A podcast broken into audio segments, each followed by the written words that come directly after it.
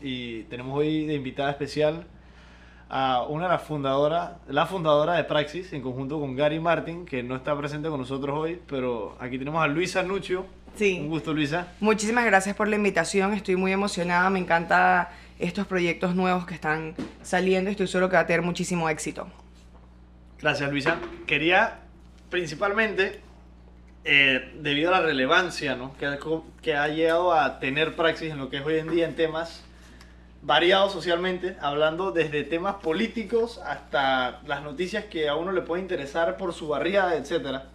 Y quería consultarte, retrotrayendo toda la historia y yéndonos hacia atrás, realmente, ¿cuál fue la motivación o ese, esa molestia o algo que te tiene que haber incomodado para tú tomar esa iniciativa de intentar crear una plataforma para informar a la gente y darte cuenta que en Panamá hace falta algo así, ¿no? Claro. Y tomar la tecnología como esa vía de, de implementarlo, ¿no? Bueno, nosotros realmente estábamos en el carro, en la tumba muerto, y empezamos a ver como un montón de carros oficiales del ministerio, de los ministerios, unos pick-ups, y empezamos a pensar, ¿a dónde van estas personas? Como que, ¿a dónde van estos carros? ¿De dónde vienen? ¿Qué están llevando? Y nosotros nunca habíamos tenido relaciones con el gobierno. O sea, no es como que Cero. no sabíamos cómo llamar al gobierno, no sabíamos dónde buscar al gobierno. Y entonces, literalmente un día, em, desde nuestra casa, nos pusimos a llamar al Ministerio de Educación. Hola, ¿cómo estás, Ministerio? ¿Será que usted me puede dar los últimos 10 años, eh, los, todos los carros que han comprado? Ah. Y la gente en el ministerio, ¿tú dónde nos estás Sí, llamando? ¿qué, qué, quieres tú? Ajá, me Y nosotros de nuestra casa. Y ellos y que de su casa. Sí, sí, somos ciudadanos.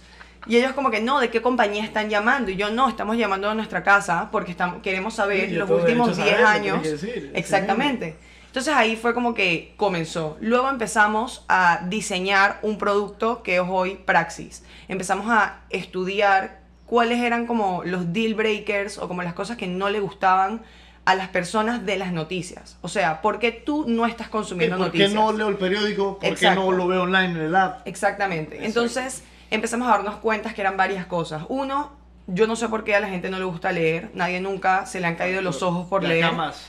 Pero simplemente em, cuando ven un artículo muy largo, simplemente... Tedioso, sí, ah, no me llama la atención. no No, le llama. para nada.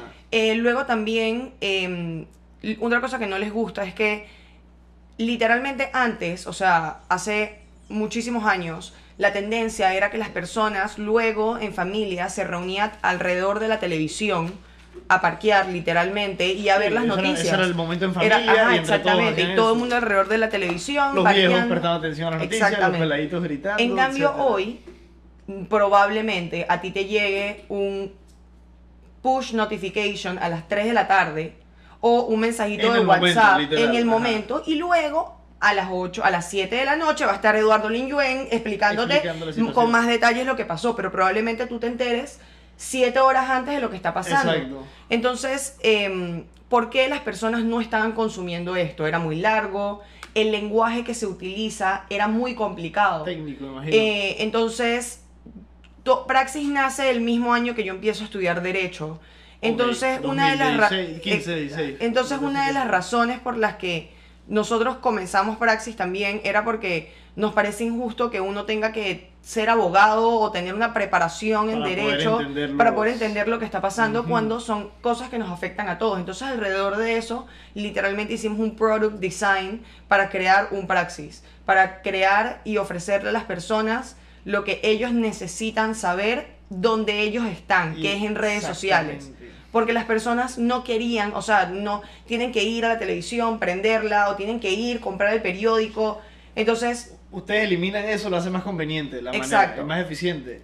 Y yo siento que lo que más destaca es que lo hacen demasiado accesible para gente que, como dijiste, o sea, el lenguaje es muy técnico. Tú lees un artículo del caso más sonado del mundo y hay gente que no entiende. O Claro. que si el escándalo de corrupción desde de los últimos de la Asamblea, Pandeportes, lo que sea. Claro. Y a veces es, tedio- es tedioso, la verdad. Y nosotros que estamos, por ejemplo, estudiando Derecho, tú y yo, puede que entendamos algo más, pero imagínate una persona que no tiene ni Claro el más mínimo sí. conocimiento, que tampoco que lo tenemos full, pero tenemos tres años leyendo las mismas cosas y Exacto. formando esta manera de pensar y entender un lenguaje más técnico jurídicamente hablando y que hay gente que realmente no tiene ni la más mínima idea y no Exacto. tiene nada de malo y es- causa de la falta de información y la falta de educación que tenemos acá Exactamente. y que eso es un paso cierto que importante que ha llevado Sí. a Praxis Sí, totalmente. Nosotros ¿no? lo que hacemos es que masticamos noticias para nosotros los mortales, literalmente. O sea, Gary y yo estábamos en el carro escuchando la radio y no entendíamos qué estaban diciendo. O sea, obviamente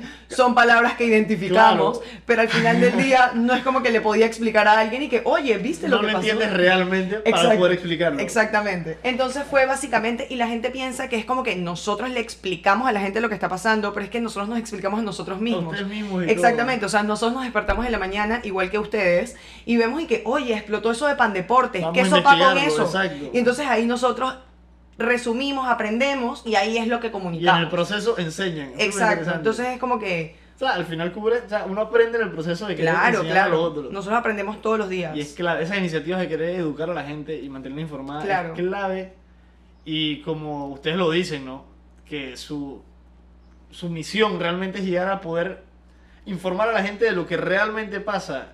Que Claro. mucha gente vive desinformada. Y con- más con la falta de, como dices aquí, en general falta de educación en todos los ámbitos, falta de cultura que se ha remarcado mucho en los últimos años. Hay un libro hace poco que lo leí, no sé si lo viste, el de Juan David Morgan, el nuevo, La Rebelión de los Poetas. No me lo he leído todavía, no tengo la oportunidad. Prime Time, te lo voy a Buenísimo. regalar. Ay, ya. Buenísimo. Una burla de la sociedad panameña, una sátira y de la falta de cultura. Somos dije, el gobierno de la descultura, literalmente. claro. Y está a otro nivel, te lo voy a recomendar. Buenísimo. Claro, a- es a que lo que busca Praxis también es como empoderar a la ciudadanía. O sea, nosotros tenemos un montón de problemas. Y es ignorante pensar que una persona, un mesías, va a caer del cielo y va a resolver todo. Exacto. Nosotros, es como que, es como Messi en Argentina. ¿Por qué Argentina no gana? Bueno, porque Messi no puede ganar todo para Argentina. Nosotros necesitamos empoderar a la ciudadanía para que nuestro equipo sea bueno, para que todos sean buenos, porque necesitamos... Porque hay muchas personas que nos dicen y que, ah, pero ¿por qué ustedes no se meten en política?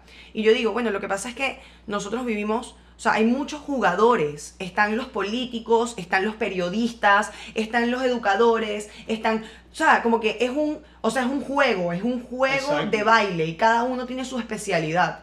Entonces, al, al final, si te das cuenta, el político y todo es la imagen, pero al final el político va a tener una cantidad de gente en su equipo detrás investigando, Claro. que si no sé qué, mantenerlo al día, cómo tienes que hablar, cómo tienes que no sé qué. claro, Y se dan cuenta que, bueno, al final, y eso es parte del el conformismo que se nos ha criado a creer en acá, eh, por parte de los gobernantes bien mediocres que hemos tenido en los últimos años, que no se dan cuenta que realmente los que hacen el cambio no es el presidente que se va a tirar ni no sé qué, sino nosotros mismos, sí, to- educándonos. totalmente. Yo creo que Panamá es una, Exacto. es un- una patria herida, literalmente. O sea, Sí. es una nación que está herida eh, y yo creo que por eso estas elecciones son históricas. Importante, muy Porque, importante. o sea, estas elecciones son las que son. O sea, nosotros ahorita estamos en un punto, o sea, todas las grandes civilizaciones del mundo cayeron por la misma razón, por corrupción, o sea, literalmente.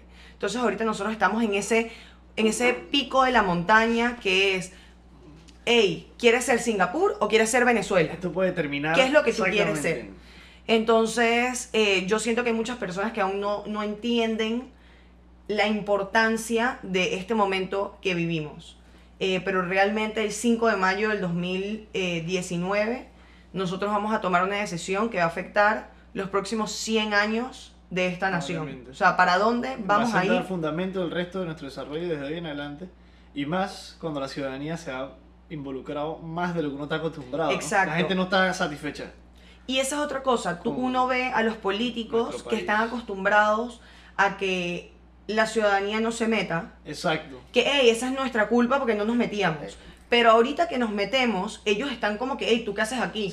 No es algo que lo que están acostumbrados, no, es convencional. Y es que, wow, te estás intrometiendo Ey, mucho ¿Por más de lo que tú yo quieres ver mi planilla? Como que tú, y es como que, hey, friend, yo te lo estoy Es pagando. Tengo derecho de verlo. Ajá, Es tipo, no entiendo. nosotros estamos pagando esto, pero es que nadie nunca antes se lo había Y se pedido. aprovechaban de eso y- y, Exactamente. ahora llegan a pensarse que tienen estas prerrogativas que por Ajá. tener poder y no se dan cuenta que ese poder trae una gran responsabilidad. Y esto es una, una cita de Stan Lee que yo la escucho en Spider-Man y me da risa. Porque uno de peladito la escuchaba y era y que con gran poder viene gran responsabilidad. Y uno piensa que es relajo. Y es hoy más en día que nunca, hoy en día, más importante que nunca Claro. darse cuenta de la cantidad de responsabilidad que tienen ellos y que tienen que responder por la cantidad de gente, los 4 millones de personas que somos nosotros, Claro que sí. que tienen que responder ante lo que hacen por nosotros, se supone. ¿no? Exacto.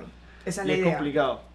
Pero bueno, es, es importante tener claro eso de praxis y la motivación detrás, ¿no? Y el efecto que ha tenido, porque la relevancia ha aumentado en los últimos dos años que yo en mi vida me lo imaginaba, Luisa. Yo Ah, estaba yo- contigo en el salón Sí, sí, sí. y tú diseñabas los lo- es logos. lo que yo estaba comentando. Por eso.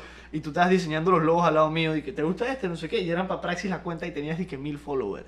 Y ahora de la nada tú ves eso. ¿Cuántos followers Sí, tienes ahorita? ¿sabes? ahorita tenemos En la cuenta 37 mil. Mira la cantidad de gente que sabe Exacto. Bueno, nosotros, eh, la, nosotros tenemos 37 mil followers, pero nuestras impresiones son altísimas. Me imagino. Es que la, y Eh, suenan por el la mes calle. aunque no pasado nosotros llegamos a un millón de impresiones. Wow. Literalmente. Entonces, a Bastante la gente- volumen. entonces eso demuestra no solamente que a la gente le gusta Praxis, sino que a la gente le importa Panamá. O sea, como que Ustedes son la vía esto, para darse o cuenta sea, de eso. esto no es por Praxis, Ujú. esto es literalmente por Panamá y no tienes que usar Praxis, hay otras maneras de estar informado, pero eso demuestra que, hey, hay personas que La gente está sí quieren saber, que sí hay, o sea, la gente sí está interesada en entender y aprender Exacto. lo que está pasando, literalmente.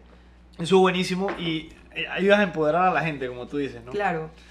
Y es clave, y hoy en día uno lo ve, y lo veo yo, por ejemplo, uno ve a mi hermana, que tiene 15 años, y saben cosas que yo, o sea, y yo, no es que yo era un conocedor y un lector a los 15 años de edad, pero que uno la ve y está viendo la cuenta de Instagram o está viendo ciertas noticias o se enteran de cosas que, o sea, y yo en mi vida me hubiera imaginado esto, mi hermana me comenta una noticia que se enteró y es por, yo dije, ¿de dónde lo viste? Le consulto. No, que aquí en Praxis en Instagram, y dije, espérate, wow. ¿cómo así? Dije, espérate, o sea, y están ayudando a informar gente hasta que uno en su vida pensaría buenísimo. que tendrían acceso a esta información. Y es lo que te digo, lo hacen supremamente accesible, de una manera tan fácil.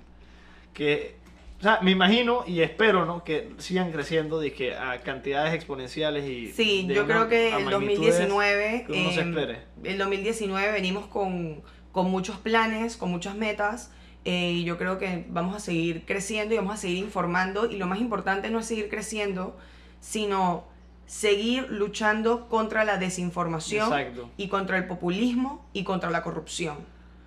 O Al sea, nosotros podemos parar un momento y ver a nuestro alrededor en Latinoamérica la realidad que se vive en Latinoamérica. Horrible, Y hay que no pensar en retrospectiva, esto es lo que yo quiero para mi país, es esto. O sea, porque hay veces que yo, que yo estoy en la computadora literalmente un sábado, escribiendo praxis con Gary, trabajando, y en Instagram veo a gente en Taboga, Sí. gozando la vida, y, y me encanta, yo quiero estar ahí, yo quiero ir a la playa, Es que yo quiero ir a Colón. nadie ha dicho que no es quiero- divertido, No, exacto. totalmente, me encanta. Y entonces yo pienso que es como que, hey, la razón por la que tú puedes estar ahí en esa playa espectacular es porque aún vivimos en libertad, literalmente. Como que, porque aún tenemos un país. Entonces, tú no tienes que ser político, tú no tienes que ser, hey, tú puedes ser, contarle que tú seas, contarle que tú ames a Panamá y tú tengas la voluntad, tú puedes hacer un cambio. O sea, y- ese- y hay gente que no siente que tiene esa capacidad. Mucha gente que no confía ni en sí mismo y que siente que son insignificantes. Y es porque en verdad uno solo al final, uno en comparación con lo que es un país entero no va a tener poder, pero esa es la chispa que inicia una cadena de cambio, ¿me entiendes? También tenemos que recordar que los gobiernos se benefician de que el pueblo sea bobo, literalmente. Sí. Lo podemos ver en Eso. la manera que funciona nuestro sistema Todo, educativo, etcétera. Entonces, obviamente cuando se le mete una chispa a un ciudadano, eso da miedo, Claro. porque es cambio y el cambio da miedo. Sí, siempre, pero Claro. normalmente es por algo mejor, ¿no? Y No, claro que estamos sí. siempre en constante cambio, es la diferencia y tenemos que darnos cuenta de eso. Y no estamos muy cómodos con eso. Y esto es un tiempo de cambio. Y Claro, se denota, se da, uno se da cuenta, eh, electoralmente hablando, la cantidad de apoyo que tienen los candidatos independientes, por ejemplo. Claro.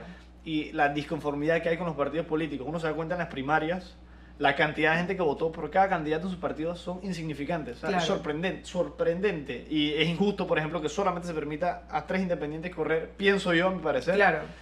con la cantidad de aspiraciones que había. Y en aquí, ahí yo tengo una opinión que es básicamente como que yo no sabía que literalmente Panamá es uno de los pocos países en el mundo, yo no podido encontrar otro país que lo haga, que un año después de cada elección, si alguien lo conoce me lo puede mandar, literalmente, eh, un año después de cada elección, o sea, en el 2020, en un lugar que aún no sé cuál es, en un salón que aún no sé cuál es, se reúnen personas que son, em, la mayoría son partidos y luego hay como que tres eh, personas de sociedad civil y ellos redactan las reformas electorales. Shit. Entonces eso es algo Ok. súper positivo, o sea, piénsenlo, como que un año después de cada elección estas personas se reúnen y dicen, ok, ¿qué funcionó y qué no funcionó? En la última reforma electoral, de ahí salieron los topes de financiamiento, topes. la veda electoral, etcétera. Esos Entonces, conceptos son muy buenos, aunque no los crean, ¿sabes? Y que los incorporamos. Claro. Pero eh, mi crítica era con el puntito Ah, de bueno, totalmente. Entonces el punto es, los, son tres independientes. ¿Por qué? Porque en esa reunión, en ese momento que yo no estaba, yo no sé, Sí. se tomó esa decisión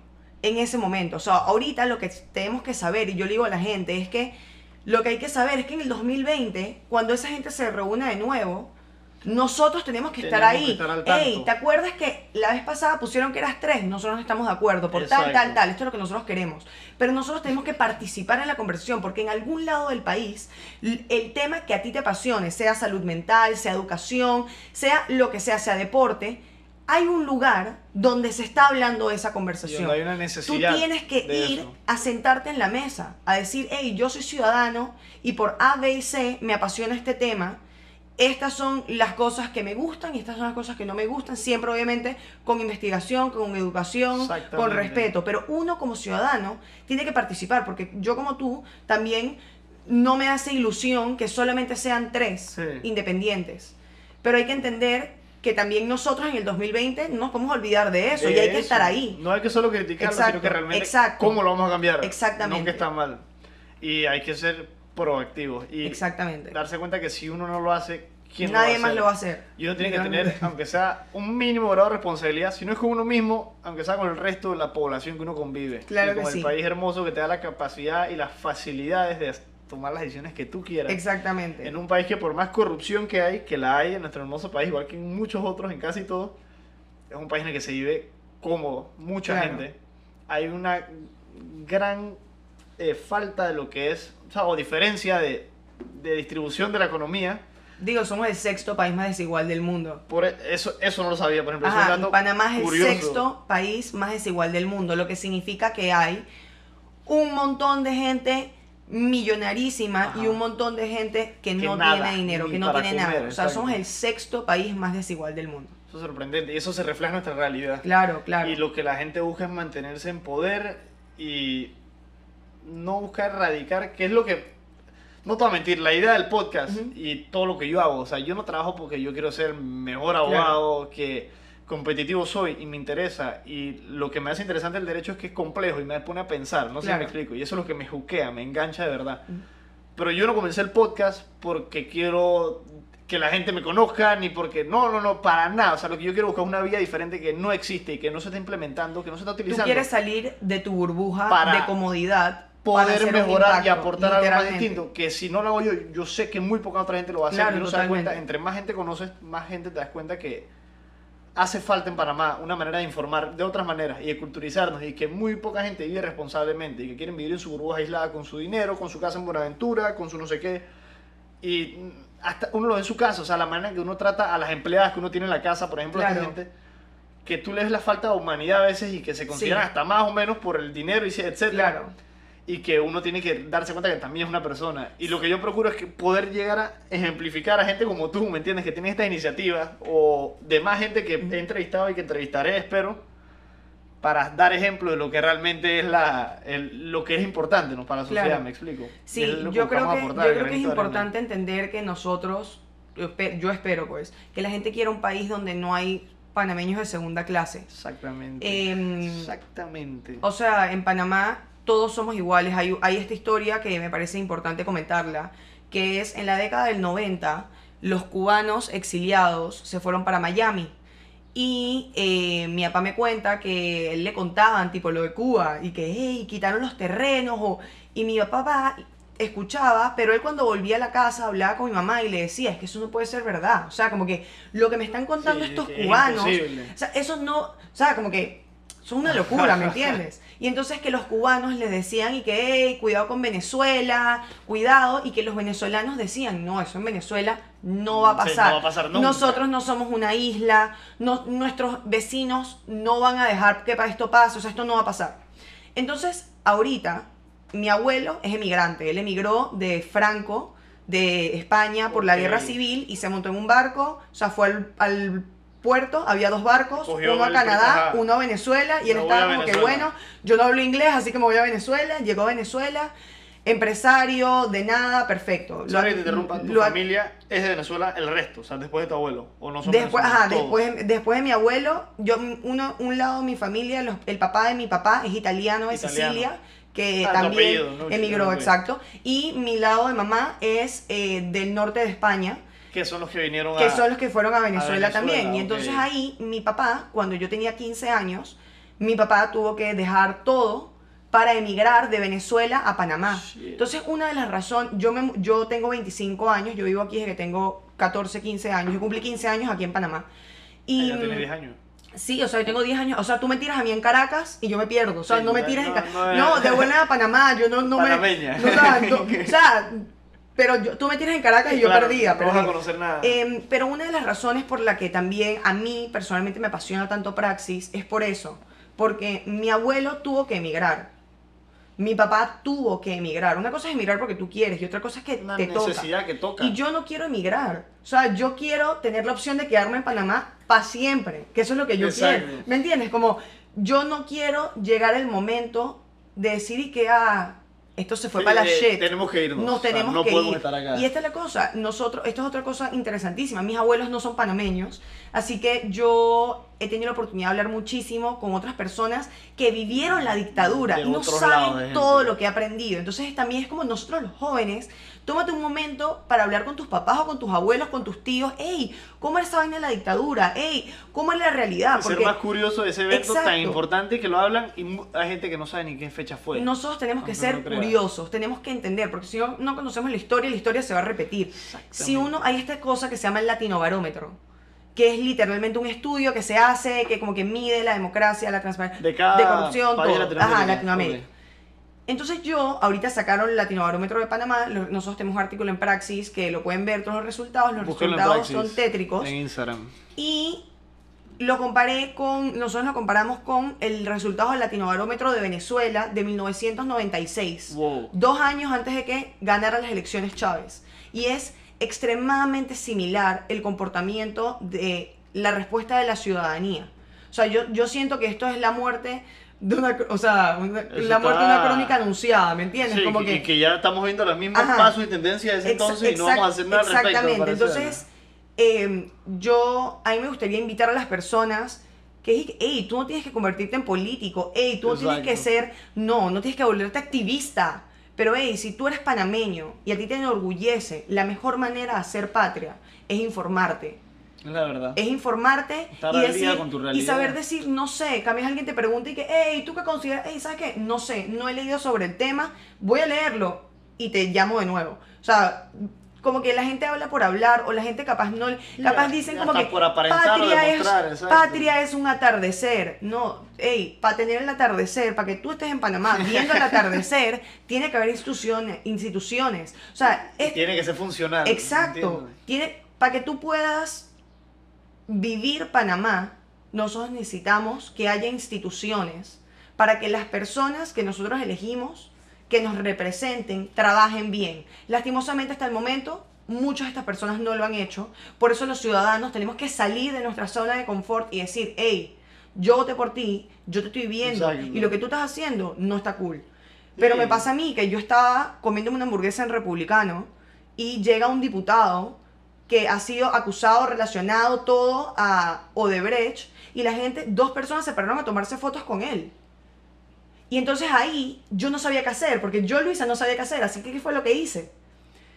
Llamé a la abuela de Gary y le pregunté, ¿qué es lo que hacían ustedes en, en la dictadura? Y ella me cuenta, bueno, nosotros en la dictadura agarrábamos y literalmente llegaba un tipo a un restaurante y hacíamos y que Con la taza, así, como con que con los vasos, con los. Porque es como que, hey, sabemos que llegaste y lo que tú estás haciendo Sí, no está cool. a mí no me- Entonces, no me- no me llega, agrada, exacto. llega un corrupto y to- o un, alguien de la dictadura y hacían así, como que, hey, lo que tú estás haciendo no está cool. Eso lo hacían en la calle. Eso lo hacían en los restaurantes, lo hacían en las... todo, Exacto, entonces clan. como que nosotros no tenemos que inventar la rueda, como que ya nosotros pasamos por esto, ya todo... O por problemas similares. Exacto, entonces es como que vamos a salir, como que estamos en Multiplaza caminando y vemos a un diputado que ha manejado 7 millones de dólares para algo, ¿tú qué vas a hacer? Te vas a hacer el loco, le vas a decir que, oye, no le hagas daño a Panamá. O sea, como que, o sea, es tu Panamá. Como que, ¿sabes? Sí, como si alguien exacto. se mete con tu mamá, tú no te vas a quedar callado, tú vas a decir, hey, Frank, no te metas con mi mamá. mi identidad, Exacto. literal. Y es lo que me ha dado todo lo que soy. Y no me Exacto. de O sea, nada. nosotros somos quien somos por Panamá. Entonces, ahorita que Panamá se está ahogando, literalmente, es Estamos una patria moribunda. O sea, estamos aquí institucionalmente mal, Que- es que literalmente. el nivel es medio que la gente no se da ni cuenta. Que, y, y- a- si hacemos la referencia, por ejemplo, a que en Panamá, y esto es una opinión personal, si no están de acuerdo lo pueden comentar, etcétera, ¿no? Pero en Panamá la única institución en general que ha funcionado sin mucho problema y es porque se han dado cuenta que si no lo manejamos bien nos vamos al carajo. Yo creo que es el canal de Panamá y que es una cosa que se ha mantenido lo más limpia posible y bien Claro. fiscalizada a diferencia del resto del gobierno y las otras instituciones Sí, realmente. a niveles que son que uno ni se imagina en todo tipo de institución desde los municipios hasta la autoridad de no, los, tránsito mun- hasta los los, municipios ministerios son los menos transparentes. es Ellos no presentan. no, no, no, no, de- no, no rinden cuentas a nadie de nada ni de las actuaciones que hacen Pero es que ellos no sienten, ellos no sienten que deben rendir cuentas. Y hasta que, obviamente, Luis Aigari, dos loquitos, y que, ah, rinde cuentas. Sí. Pero está bien, estos manes, ignóralos. Pero ¿qué pasa cuando tú te levantas en la mañana y tú vas al trabajo, un diputado, Ajá. a las 11 del mediodía, no todos, pero... Y te metes en tu email de lnucho.asamblea.gov.pa y no tienes ningún email. Pero ¿qué pasa si te levantas en la mañana y tienes 1500 correos de la ciudadanía? Tú estás ahí que, oye, 1500 personas de la nada quieren que yo les mande hay planilla. alguna necesidad Ey, sí. hay o sea, hay que participar. O sea, como que hay que participar, porque si tú no participas, es a ti quien te roban, el que sale, el que sale mal, perjudicar a uno eres mismo, tú. uno no lo crea. Exactamente, eres tú.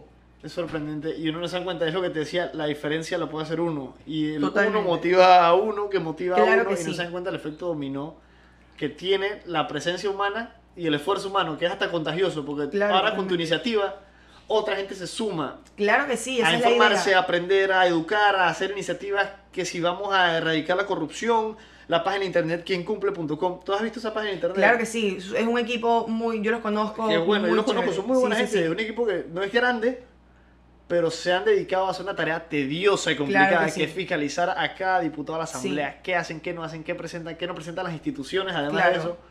Y que No, es súper bueno. me encantó, me encantó. El trabajo que hacen es súper bueno. Y eso es algo que debería compartirse más y, es- y, y hacerlo más accesible, como le dices tú, es lo que hace, la información. Y es algo que es importante debido a la complejidad de lo que es el gobierno y a lo que se asocia en lo que es la Claro. política en general, ¿no?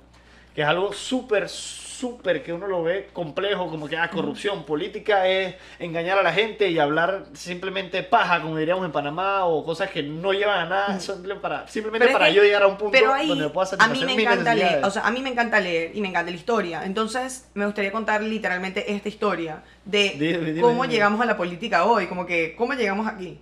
Entonces, llega un momento que nosotros como humanos, hace cientos de años, nos pusimos de acuerdo para vivir juntos en comunidad. Y entonces, tú hacías algo, yo hacía algo, perfecto, nos dividíamos las responsabilidades. Llegó un momento que la comunidad creció y obviamente tú no podías ser el que, o sea, necesidades generales que tenemos, Claro. como quién va a poner, a limpiar la cosa, quién va, entonces dijimos, bueno, o sea, es como un edificio. Literalmente, todo el mundo vive en el edificio, pero como todo el mundo tiene vidas, no pueden encargarse, hey, pintaron el Sí, edificio, no todos hey, le pagaron al mismo. vigilante. Entonces, literalmente, por eso tú tienes un presidente de junta de condominio que se encarga, tal, lo que sea. Perfecto. Entonces, llegó un momento que nosotros en comunidad crecimos, ya las responsabilidades eran demasiadas y necesitábamos representantes que nos representaran. En ese momento, enviar un mensaje, la tecnología no es la tecnología que tenemos hoy. Sí. Entonces, enviar un mensaje era mu- muchísimo más caro. Y era- Entonces, mucho obviamente. más demorado, no era tan expedito. Entonces, obviamente, tú no ibas a estar y que pueblo, ¿quieres que haga? No, o sea, tú eliges a una persona cada cinco años y cada cinco años tú la reeliges. Exacto. Literalmente. No, no la reeliges. Bueno, o sea, tú vuelves sí, a reelegir sí, a, otra persona porque necesitas a alguien que te Exacto. represente. O sea, vuelves a, a elegir a alguien que te represente. Entonces, de ahí es donde sale este, Estos esta roles, figura de político. Lo más bueno es que en este trabajo tú no tienes que preocuparte por conseguir el capital. A eso me refiero a, por ejemplo, yo Luisa quiero empezar un negocio. Y encima de que me tengo que preocupar de qué es lo que voy a hacer, cómo lo voy a hacer, bla, bla, bla, es de dónde voy a El sacar la dinero, plata para hacerlo. exacto. En cambio, nosotros a los políticos, con nuestros impuestos, le damos el dinero. O sea, nosotros agarramos y decimos, ¿sabes qué, Guillermo? Yo voy a hacer la fiesta de Navidad. Yo me encargo de organizar la fiesta de Navidad. Entonces agarro y a toda la promoción de derecho le digo, hey, denme 20 palos Cierta cada uno. recolecta. Y nos vemos el 21 de diciembre en tal lugar y hacemos la fiesta. Entonces, yo no tuve que trabajar la plata para la fiesta. Ustedes me dieron la plata y yo lo que tengo que hacer es Y llamar. nos pusimos de acuerdo que tú no ibas a representar, Exacto. tú ibas a manejar los fondos Exacto. y eh, organizar la fiesta para nosotros y para ti, llega, ¿no? Claro. eh, llega diciembre y ustedes llegan a la fiesta y no hay ni Coca-Cola. Así que, hey, Luisa, Todos ¿a dónde se matar. Ah, Todos, Exactamente, todos. eso es lit. Obviamente yo entiendo porque intimida Claro. que este es el país de los millones. Millón, hey, yo nunca en mi vida, ojalá algún día en mi vida yo pueda tener un millón de dólares en mi Sí, cuenta. Yo Nunca en claro. mi vida he visto no he un visto millón de dólares. Exacto, la gente, a mí, la gente a mí me ha dicho, tipo, Luisa, pero solamente son 200 mil dólares.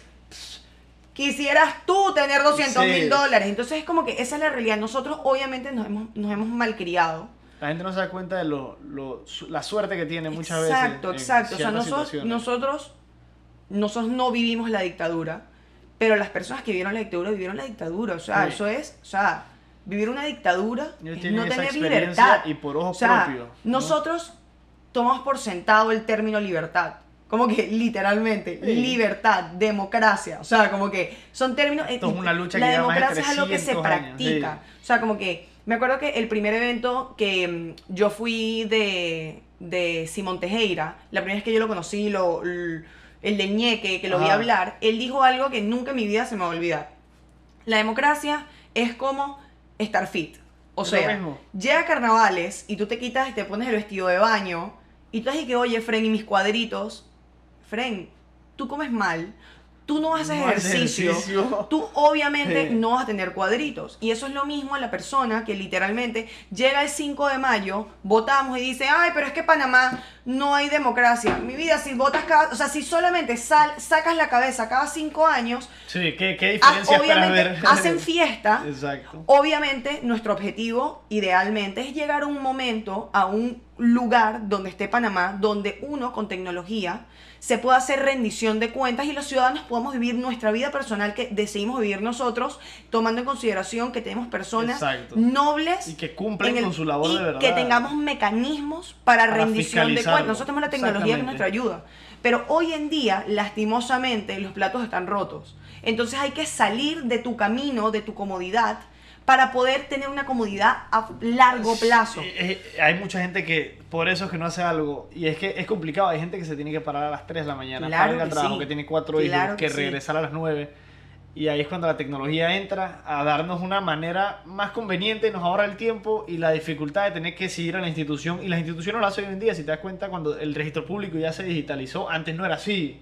Nunca. Y las instituciones van poco Sí, a poco, sí, como la DGI con su Vita Existen y etcétera, que van buscando maneras de implementar la tecnología pa- porque se dan cuenta que facilita el trabajo de cada uno y realmente le da una vía más expedita de tramitar cosas que Claro. demorarían mucho esfuerzo físico, humano y, y, y mental. no, y recordemos que obviamente la burocracia, o sea, si yo soy un, un inversionista de Shanghai y de la nada me dicen y que eh, una marca en Panamá dura seis meses en sacarla. Pss, Nunca. En sí. Chile la tengo en dos semanas. Exacto. Yo me voy. O sea, como que no estoy diciendo que ese es el caso, pero literalmente esto. O sea, hay gente que me- mis amigas me dicen, ay Luisa, es que a ti te gusta la política. No es que a mí me guste la política. Tú eres profesora de preescolar. A ti la política te afecta. Porque las cosas que tú puedes o no puedes hacer, lo que pueden o no pueden hacer tus niños, están conectados a políticas públicas. Quieras o no quieras. Quieras o no quieras. O sea, yo entiendo que capaz la política se ha marginado, literalmente. Y hay gente que me dice, no, pero es que así es la política. Bueno, la esclavitud era normal, pero no era lo correcto. Y O sea, hasta que alguien vino y la cambió. Exacto, y alguien dice que, oye, la esclavitud no está bien, tenemos Exacto. que superarlo. Bueno, pero es que siempre ha habido esclavitud. Bueno, no justifica que siga no haciéndolo, exacto. Exacto, entonces hay gente que, y la gente que se intimida también, porque yo siento que hay muy, po- muy poca cívica en la escuela. Entonces, capaz, yo tengo una Se amiga. menosprecia mucho eso, Exacto, esa entonces yo tengo un amigo que me dice, oye, me gusta Praxis, quiero estar más informado, pero me intimida. Porque yo no sé, porque me da miedo equivocarme, pero está bien, todos estamos Todo aprendiendo. está amarrado. Es sorprendente, a veces son las inseguridades de uno mismo que lo limitan. Y es que nadie ha dicho que la política es fácil. Es un tema complejo y entra el factor humano, que es la cosa más impredecible del mundo Claro. en la his- Bueno, O sea, no hay- no esto, hay cosa esto es una confesión. Cuando Praxis comenzó, yo, yo no sabía que había 71 diputados. Sí. O sea, como que Exacto. esta es la realidad y yo lo digo orgullosamente. Yo con Praxis he aprendido día a día. Entonces, De todo, está bien no saber. Lo que está mal es no salir a decir, hey, yo amo Panamá, lo que está pasando no está bien y tenemos que cambiar. Quiero o sea, aprender no, de qué manera exacto, como que, exacto. Y hay muchas maneras. Hay, yo conozco personas que se dedican literalmente a llevarle comida a las personas de la calle que obviamente ayuda. Sí. Conozco personas que se dedican a organizar torneos deportivos, conozco personas que se encargan de cosas de salud mental, cada uno tiene su pasión, así que tú tienes que encontrar cómo tú, si tienes la oportunidad, hay personas que obviamente no pueden, que sus estilos de vida es complejo, no ¿no? pueden, que viven día a día, pero si tú tienes la opción de salir de tu rutina para dar un granito por Panamá, cuando Panamá ha dado tanto por ti, es el momento. O sea, y la gente dice, bueno, pero es que ya estoy tarde. No estás Nunca tarde. es tarde. Nunca es tarde. Hoy es el día perfecto para hacer el cambio. Exactamente, y hay veces que uno a veces habla y habla que este país, que no sé qué es lo que te dije, la importancia de ser proactivo y de aportar ese granito que podría generar una diferencia que uno nunca se espera, nunca se espera. Maybe mi iniciativa de hoy del podcast termine y eh, me salen otros eventos o no le doy el tiempo suficiente o me desmotivo de alguna manera. Pero maybe en dos años regreso con otra iniciativa distinta Claro. que me genera un cambio de verdad. Y es que uno nunca tiene que parar de rendirse. Es lo que, lo, lo que me imagino que uno tiene que buscar Claro. y darse cuenta de que uno convive con otros, quiera o no, tácitamente. Tú Estamos naciste aquí. todos en este barco. La gente habla. Yo he, ey, yo, he, Exactamente. yo he escuchado a personas decir y que no, es que en dos años ya nos vamos. ¿Qué? Ya va, o sea, que cuando tú pares de trabajar en este gobierno, Ajá. tú planeas mudarte a Miami Sí. o tú planeas seguir viviendo en Panamá. Porque Miami, estamos todos, mal ejemplo, porque te agarran. O sea, estamos todos, Te agarran. estamos todos en este barco. O sea, tipo, tú estás en el gobierno. por- Yo entiendo que obviamente existe un roce político. Perfecto. Sí, claro. Pero tú estarás en el gobierno cinco años, pero tú estás en Panamá para toda la vida. A menos de que tú planees un barco que te va a llevar a toda tu familia. O Sí, sea, viene el océano si quieres. Sí, o sea, no sé. Pero Literalmente. final- Pero yo creo que también otra cosa que le intimida a la gente es como que, bueno, yo quiero ayudar, pero no tengo una iniciativa propia. Tú no tienes que tener una iniciativa Sí. propia. Yo creo que lo primero, si tú estás, tú estás escuchando esto, estás y que amo Panamá, pero no sé qué hacer, yo creo que hay cositas básicas que tú puedes hacer. Uno, averigua quién es tu diputado. Lo más básico. En Praxis tú puedes averiguarlo en la página de holapraxis.com slash asamblea. Nosotros creamos una página que te explicamos basiquito qué es la asamblea, cómo funciona, cuándo trabaja, cuándo no trabaja, quién es tu diputado, qué hace, etcétera. O sea, tipo, Sí, toda la información que tienes que saber. Todo, todo, averigua todo, todo, quién es tu diputado. Averigua quién es tu alcalde, quién es tu representante. Como que tú tienes que primero organizarte, tipo, ok, ¿quién es mi crew? Es que es bastante gente. Ajá, que ah, tanto no, bueno, las, para las elecciones, em, nosotros el 5 de mayo elegimos a 861 cargos públicos. Eso significa, eso es como si el bufete de abogados Morgan y Morgan despide a todo su bufete y en un día tiene que contratar a todos. de nuevo. O sea, son 861 personas. Entonces, por eso, personalmente a mí, uno se da cuenta del cambio es que me pone generar, ¿no? nerviosa la quinta papeleta. Porque cuando eso ocurre, yo sentí en mi pecho, en, mi, en mis hombros, peso. Porque encima de que yo, tengo que, te- que la- yo tengo que entender qué hace un presidente, qué hace un alcalde, Diputado, qué hace un diputado, todo, qué, hace, todo, todo. qué hace un representante, qué hace un concejal, qué hace un diputado del Parlacén, tengo que explicar, tengo que entender qué es una constituyente, cuáles son las opciones de constituyente, qué significa eso. Entonces es como que... Abrumar más al elector, es sorprendente. Ajá, es como que literalmente aquí no hay cívica electoral. Y eso, por eso es la- lo Eso es que te había contado de la campaña que Ujú. estamos lanzando de voto tienen voto informado. informado. Ahora- ahorita Ajá. discutimos eso después Perfecto, punto entonces que básicamente como que este año es histórico y es difícil. O sea, nos tenemos que poner las pilas. O sea, es ahora verdad, o o nunca. nunca, literal. es ahora o nunca.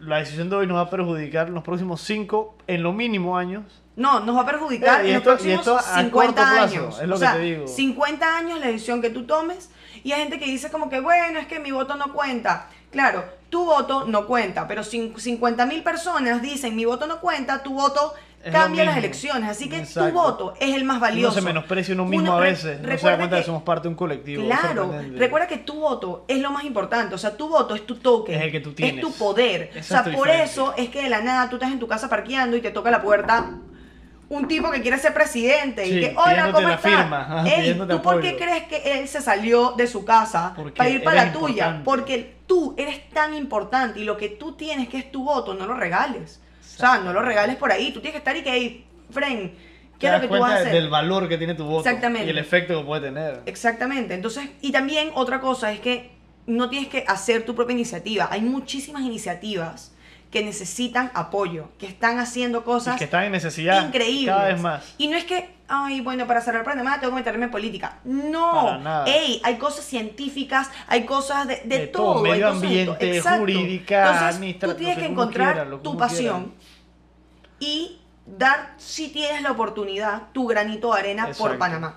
Porque así se llena la playa de granitos de arena. Y aunque sea comportarte y respetar a los demás con los que convives, que es- aunque sea el primer paso, que no te tienes que desviar de tu, de tu camino, Claro. aunque sea para respetar al de los demás, ¿no? Exactamente. Retornando al punto del voto informado, que vi que ustedes tienen dos campañas, no sé desde cuándo, Ujú. pero vi que tiene la campaña sobre salud mental, que es el de no estar solo, que Sí. esa me llamó mucho la atención, súper interesante. Y también tiene la otra del voto informado, Sí. que me la vi y me llamó mucho la atención No, que... no hemos hecho el lanzamiento, pero Ajá. estarán invitadísimos Es- al lanzamiento. Están montados en online en ciertos datos Sí, de lo sí, que vi sí, en no, internet, ¿no? digo totalmente. Por Bueno, eso. no, pero cuando veas la, bueno, la información que... Eso ser una bomba de Eh, no, información que no- eso ni me es- imagino. No, bueno, primero lo de no estar solo. Eh, yo sufro de depresión Ajá. y es un tema que realmente en Panamá es un tabú.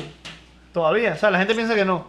Por Es- más que se discuta o sea, hoy, un poco más que ayer. Es un tabú. La Exacto. gente es un tabú. La salud mental es Vas un al psicólogo, de una te ven como si fueras un enfermo totalmente mental. Cuando en realidad como, es como si, hey, me duele el estómago, tú vas al doctor, Mm. hey, me siento mal, tú vas. Entonces nosotros agarramos y empezamos a, nos unimos con un grupo de psicólogas increíble, o sea, increíble, increíble, increíble. Yo vi la lista, son bastantes, y son todos panameños, si no estoy mal. Sí, o sea, claro, claro, todos, jóvenes, todos gente, jóvenes todos que jóvenes que son... están interesados en literalmente hacer un cambio. Un Entonces, cambio nosotros en la campaña No Está Solo, que la lanzamos para la época del Día Mundial eh, de la Salud Mental, nosotros... ¿Qué, qué día es el, el- ese día? No, creo que es el 10, no me acuerdo ahorita exactamente, lo voy a buscar en... Busca internet en- a ver qué en- tal. Para en tenerlo Google. claro, que no tampoco recuerdo, pero Bueno, me mientras- acuerdo que ustedes lo lanzaron tú en lo- redes sociales un mientras día. tú lo buscas, creo lo- que es el 10 de octubre, pero no, no, no, no apostaría a ello. Pero básicamente nosotros en la campaña de No Está Solo, lo que buscamos es crear conciencia sobre la importancia de la salud mental en Panamá. Nos dimos cuenta que faltaban datos, no hay datos, o sea, no existen los datos. Nosotros hicimos literalmente la primer, el primer censo de salud mental en Panamá. O sea, literalmente. Porque no, lo había- no No, existía no, de salud mental nadie solamente. tuvo esa iniciativa, O o sea, sea. na- literalmente llenaron más de 4.000 personas en la encuesta, que es un buen, es un buen, Es un sam- un es un sample ajá, un bueno ejemplo. para Panamá. Eh, los datos los pueden ver en la página web holapraxis.com slash eh, no está solo. Eh, lo que más me enorgullece a mí es que creamos el primer directorio digital de centros de salud Eso me mental. pareció una de las inici- iniciativas más innovadoras de acá ¿Por y que le facilita el contacto a la gente con, con, las, con la ayuda, ¿no? Claro, ¿por qué? Porque uno es carísimo. La verdad. Yo pago 80 dólares cada vez que voy. Eso es carísimo. Y hay gente que le parece que es barato, pero Eso hay gente que no tiene ni, ni carísimo. Las personas no pueden Sí. hacer eso y las medicinas son carísimas también. Sí. Entonces, lo que nosotros hicimos literalmente fue que llamamos de centro en centro. Hola, ¿cómo estás? Oh. Bla, bla, bla. Ustedes tienen centro de salud Vi que mental. tienen todas las provincias ¿Tú y todo, ¿verdad? ¿Quién es la persona que se encarga? Esta persona. ¿Qué horario trabajan esto? ¿Cuál es su página web? Me puede decir su dirección y me puede decir cuánto cuesta. Y hay desde gratis hasta 20 palos, 35 Vi que palos. en la UMA tenemos, me- Ajá, en para la que UMA sepas que me enteré, yo estudio en la Universidad de Santa María de la Antigua y yo me enteré hace dos días por tu página de internet que tenemos un centro de atención. Exactamente. de- de Entonces, como que nosotros lo que queremos hacer es conectar a las personas que necesitan ayuda con los profesionales. Nosotros nunca, nosotros no somos psicólogos Sí, claro. ni buscamos nunca reemplazar a los psicólogos. Pero queremos literalmente Facilitando el contacto, unirlo. O sea, como que, que sea más fácil que estas personas busquen ayuda. Eh, una cifra que a mí me asustó es que el 80% de los suicidios en Panamá son hombres. De las personas que se, Oh. suicidan, se suicidan son hombres. Nosotros vivimos una cultura machista. O sea, literalmente los hombres no se sienten tan abiertos, se sienten humillados tal vez cuando dicen y que, oye, esto es lo que me está pasando, esto es una realidad que nosotros vivimos. de- demostrar ciertas señales de debilidad se asocia con que no Exacto, eres capaz exacto, de nada. no o sea, eres un y- macho que se respeta. Y, y, O sea, y le afecta a uno hasta la manera que uno mismo se percibe a veces y es culpa del estigma social de estos temas. Exactamente. Entonces, por eso también creamos una, una parte de la página que es como que qué hacer si tu amigo o tu familiar está pasando por un mal momento. Entonces, que incluye frases, porque hay veces que mi mamá me decía, como que es que no sé qué decirte. Obviamente, Es que uno... o sea, mi mamá me ama, ¿me El entiendes? psicólogo que- sabe qué Ajá, decirte, y no ¿me sabe qué decirte. Entonces son frasecitas que capaz le puedes decir a un amigo que tú sientes porque nosotros tenemos que apoyarnos entre nosotros, nosotros. mismos. Entonces también... eh, también como que tocamos emergencias, tipo, ¿qué hacer en caso de emergencia? Si tú sientes que está pasando algo o si tú conoces a alguien ¿Qué- que está pasando por eso. Exacto, como que, ¿qué puedes hacer? Y luego también, eh, también en esa misma página web tocamos temas como rompiendo estigmas, eh, violencia de pareja, eh, maltrato infantil y también Wow. hablamos de 10 mitos de la salud mental que son falsos. Este es un, esto es algo que hicimos el año pasado, a finales del año pasado. Buscamos obviamente seguir renovándolo, eh, porque obviamente la salud mental es algo que siempre está ocurriendo. y va Eh, y es ¿no? una campaña de verdad que nos ilusionó muchísimo. Conocimos este grupo de psicólogas increíbles. O sea, de verdad que la votaron y, y esperamos que, se, que la salud mental siga eh, creciendo y sigamos rompiendo el estigma en Panamá, Es que definitivamente. es importante y uno no se da cuenta y uno, bueno, con el pasar del tiempo uno se da cuenta que entre más uno menosprecia estos temas que al, al final son centrales en la vida del humano y de todos, Literalmente. uno más se da cuenta de que van a seguir pasando ciertos actos o accidentes y cosas indeseables y la gente va a seguir sufriendo en su vida diaria. Hay gente que tiene todo material Claro. y que no están satisfechos o que no están bien mentalmente o que tienen ciertos problemas que uno no sabe ni cómo solucionarlo, cómo tratarlo, Claro. porque el cerebro es una, eso sí, es una cosa Claro, uno tiene, compleja uno tiene que ser responsable. que ni uno se entiende uno mismo y a veces. cuidarse. Exacto. a sí mismo. Y es como ir al gimnasio. Por eso es que hoy en día uno ve que cobra más relevancia lo que es la meditación y el, el efecto mental o psicológico del ejercicio y lo bueno que te hace el cerebro y cómo te eleva los niveles de dopamina, de tu autoestima, etcétera, cómo te hace sentirte mejor. Y es que le estamos comenzando a dar, aunque sea un poco, esa importancia a lo que es el cuidarse uno mismo mentalmente, Claro. ¿no? Y que hoy en día con la economía mental que uno tiene, que el conocimiento es lo que cobra realmente en la economía de hoy Totalmente. uno le tiene que dar cuidado y es un, un mundo muy, muy lleno de información y de data, que uno se puede sentir Claro. atareado en medio día y no sabe ni cómo moverse. Como sí. Quedas en shock, literal. Exactamente. El Día Mundial de la, de la Salud Mental, ya lo busqué, es el 10 de octubre. Ah, no era el que- 11, era el 10. Ya lo investigué No acá. estaba tan mal, no estaba tan Este mal. año, jueves 10 de octubre de 2019, el de este año. Buenísimo. Entonces ya saben que probablemente toquemos ese tema de nuevo, Va a especialmente. ser, es que es importante, la verdad, y lo voy a discutir a, a futuro en otro Claro que podcast sí, yo gente, conozco vamos a ver. mucha gente súper preparada en el tema. Y la gente realmente le llama la atención. Y, y la gente que tiene cierta incomodidad o se da cuenta de que no me siento bien o no estoy bien o algo. Tú te das cuenta que buscan las iniciativas y que Praxis facilita ciertas de estas cosas. A veces a uno que tiene amigos que la pasan mal o que uno se da cuenta que la están pasando mal, que si los problemas familiares, Claro. que si la novia, que si la escuela te tiene O que si nada, sea. porque hay veces Uno nunca que sabe. nada, que y simplemente tú mismo te estás a ti mismo jugándote y te comparas con otra gente, Y etcétera. si tú estás escuchando esto y necesitas o, o necesitas ayuda o consideras algo, yo te recomiendo que busques la Fundación Relaciones Sanas. Esa fundación Top. Es de aquí, ¿no? top, es panameña, es top, son unos cracks en lo que hacen Fundación Relaciones Sanas, porque hay gente que nosotros nos escribe, tipo, ¿qué hago? Y nosotros no, Sí, no nosotros somos psicólogas y qué- ni buscamos ser Ajá. psicólogos, o sea, e- ellos son profesionales, de verdad que hacen tú muy bien, ser una intermediaria y facilitar una información hacen general. muy bien su trabajo, Eso definitivamente. es súper importante, la verdad. Y esas son iniciativas que hay que celebrar, la verdad. Sí. Y déjame decirte que hacen la diferencia, ¿no? Y la- otra campaña que tenemos, que obviamente hay contenido online, eh, pero no hemos hecho el lanzamiento formal, eh, se llama Voto Informado.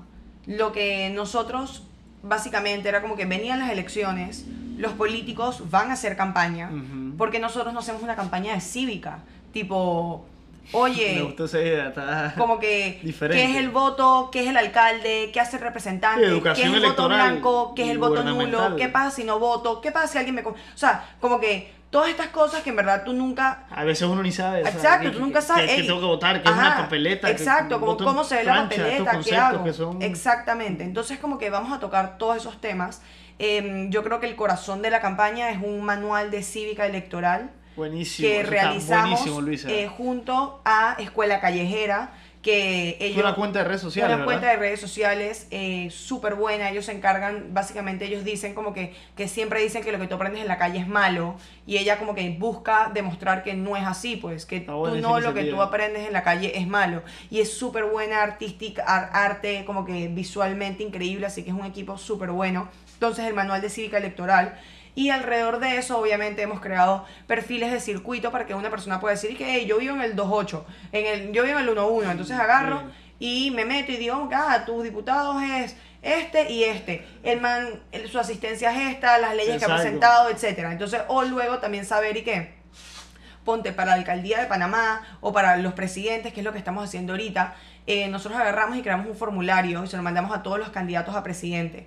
El formulario es largo, eh, tiene como 30 preguntas, pero quieren ser presidentes, así que Sí, te- sí, toma un poco de iniciativa, por- responsabilidad. Sí, así que si quieres el trabajo más difícil del país, Te toca bueno, hacer cosas más difíciles lo exacto, normal. Y, a- ¿no? y aparte de eso, hicimos, eh, estamos haciendo entrevistas.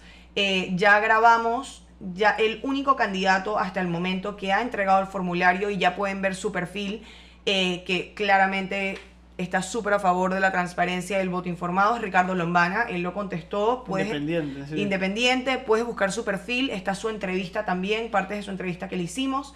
Eh, ya Marco Ameglio grabó también, pero no ha llenado el formulario. El resto no han agendado ni llenado el formulario. Entonces nosotros estamos detrás de ellos desde septiembre para esto. O sea, esto es un... Oh, y solamente dos. de Básica- básicamente. Entonces, eh, nosotros estamos promoviendo la transparencia y el voto informado. O sea, la gente no puede votar por caras o personalidades. Yo quiero saber, lo que nosotros estamos buscando son administradores. ¿Qué has hecho tú para este trabajo? tengan la capacidad ¿Cuáles de son verdad tus planes? de cumplir con lo que tienen que Exactamente. hacer. Eh, nosotros necesitamos personas serias eh, y personas que estén dispuestas a, a hacer lo correcto por Panamá. Y eh, esperamos, si ustedes se meten en holapraxis.com slash presidentes, eh, te va a salir un perfil de primero qué es un presidente, qué hace, etcétera, como lo Su basi- responsabilidad, Ajá, lo, lo- Exacto. lo basiquito, pues. Y luego te sale las opciones que tenemos para votar. Y te sale, ponte, Luisa, no grabó, no llenó el Lo que ha formulario. hecho cada presidente. O sea, no, pero digo, la idea es que salga lo que ha hecho cada presidente, lo, cada aspirante a lo no presidente, pero no, como no han contestado, Ah, no, no, o sea, literalmente exacto. sale, no han contestado. O sea, no han contestado. Eso es lo Y el estamos- único que ha contestado entonces todo es, es, Ricardo Lombana, Lombana. ¿no? Eh, esperamos en las próximas semanas, hemos tenido contacto con las campañas de todo el mundo, con la campaña de Saúl, con la campaña de Ana Matilde, con la campaña de Nito, con la campaña de Rómulo, Blandón,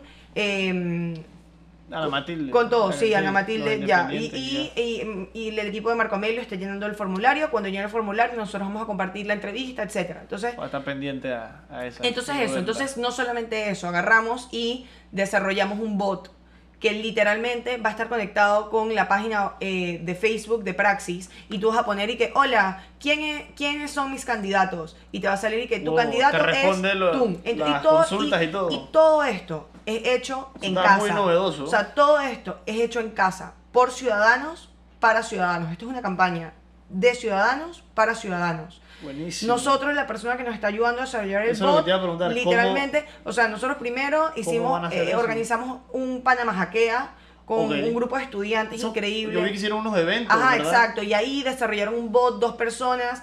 eh, súper interesantes, luego otra persona está terminando Dos de hacerlo. participantes. Sí, sí, Oh. o sea, todo esto, todo esto es joven, Wow. hecho en casa por amor a la patria. o sea, sí, por amor a la patria, literalmente. Entonces, tenemos el bot, estamos esperando que corregir algunas como que cositas que no están Sí. funcionando bien. Eh, y estamos esperando que el tribunal lance, eh, ya sabemos cuáles son los candidatos oficiales por la Ujú. independiente, pero aún falta por el tema de alianzas, algunos de Sí, los... que podría pasar algún cambio en los partidos, Sí, ¿no? sí, entonces estamos sabe. esperando para montar eso. Entonces esa es otra cosa que estamos haciendo. Al mismo tiempo, esta campaña eh, va a tener un lanzamiento. Están todos, todos, todos, todos, todos muy invitados. La idea de, este, de esta campaña es que no es algo caudillista, no es algo que esto es la campaña de Luisa y de Gary. No, Mm, nosotros literalmente estamos poniendo información en esta página web para que esta información se descentralice y tú puedas descargar una, una cosa y te diga, ¿sabes qué? ¿Cómo tú puedes ayudar? Puedes hacer volanteo, puedes organizar un evento de voto informado. Nosotros eh, hicimos una presentación que tú puedes descargar y tú darla en tu en tu CrossFit, en tu, con tus amiguitas de la escuela, con tu trabajo, donde sea. Nosotros estamos descentralizando la poder campaña informar al ciudadano para poder informar. exacto. Entonces tú vas a agarrar y tú agarras y tú con tus amigos de la escuela que te graduaste y le dices, ¿qué, Fred? Vamos a tomarnos unas pintas y le vamos a mostrar esta vaina de voto informado para que la gente sepa, para que, o sea, porque nosotros tenemos que organizarnos como ciudadanía porque los partidos están organizados. Exacto. Entonces nosotros tenemos que organizarnos, nosotros vamos a tener, este, desde, estamos pensando organizar debates de diputados, estamos pensando hacer volanteo, literalmente como los políticos hacen de casa en casa. Oh, Literalmente. Trabajo Traba- tedioso, y por eso. ¿qué necesitamos?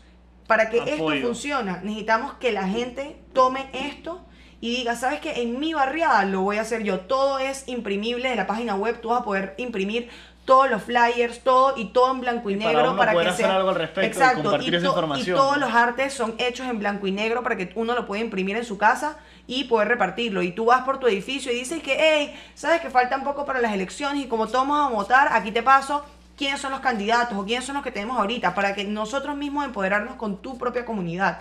Porque así, así solamente podemos, vamos, podemos, vamos, o sea, podemos ver un cambio. Exacto. Es que si Literalmente. no, nunca vamos a tener un cambio y vamos a seguir en lo mismo. En la página web hasta ahorita tenemos eh, los presidentes, que solamente está la información de Lombana, ya que él es el único que ha entregado el formulario.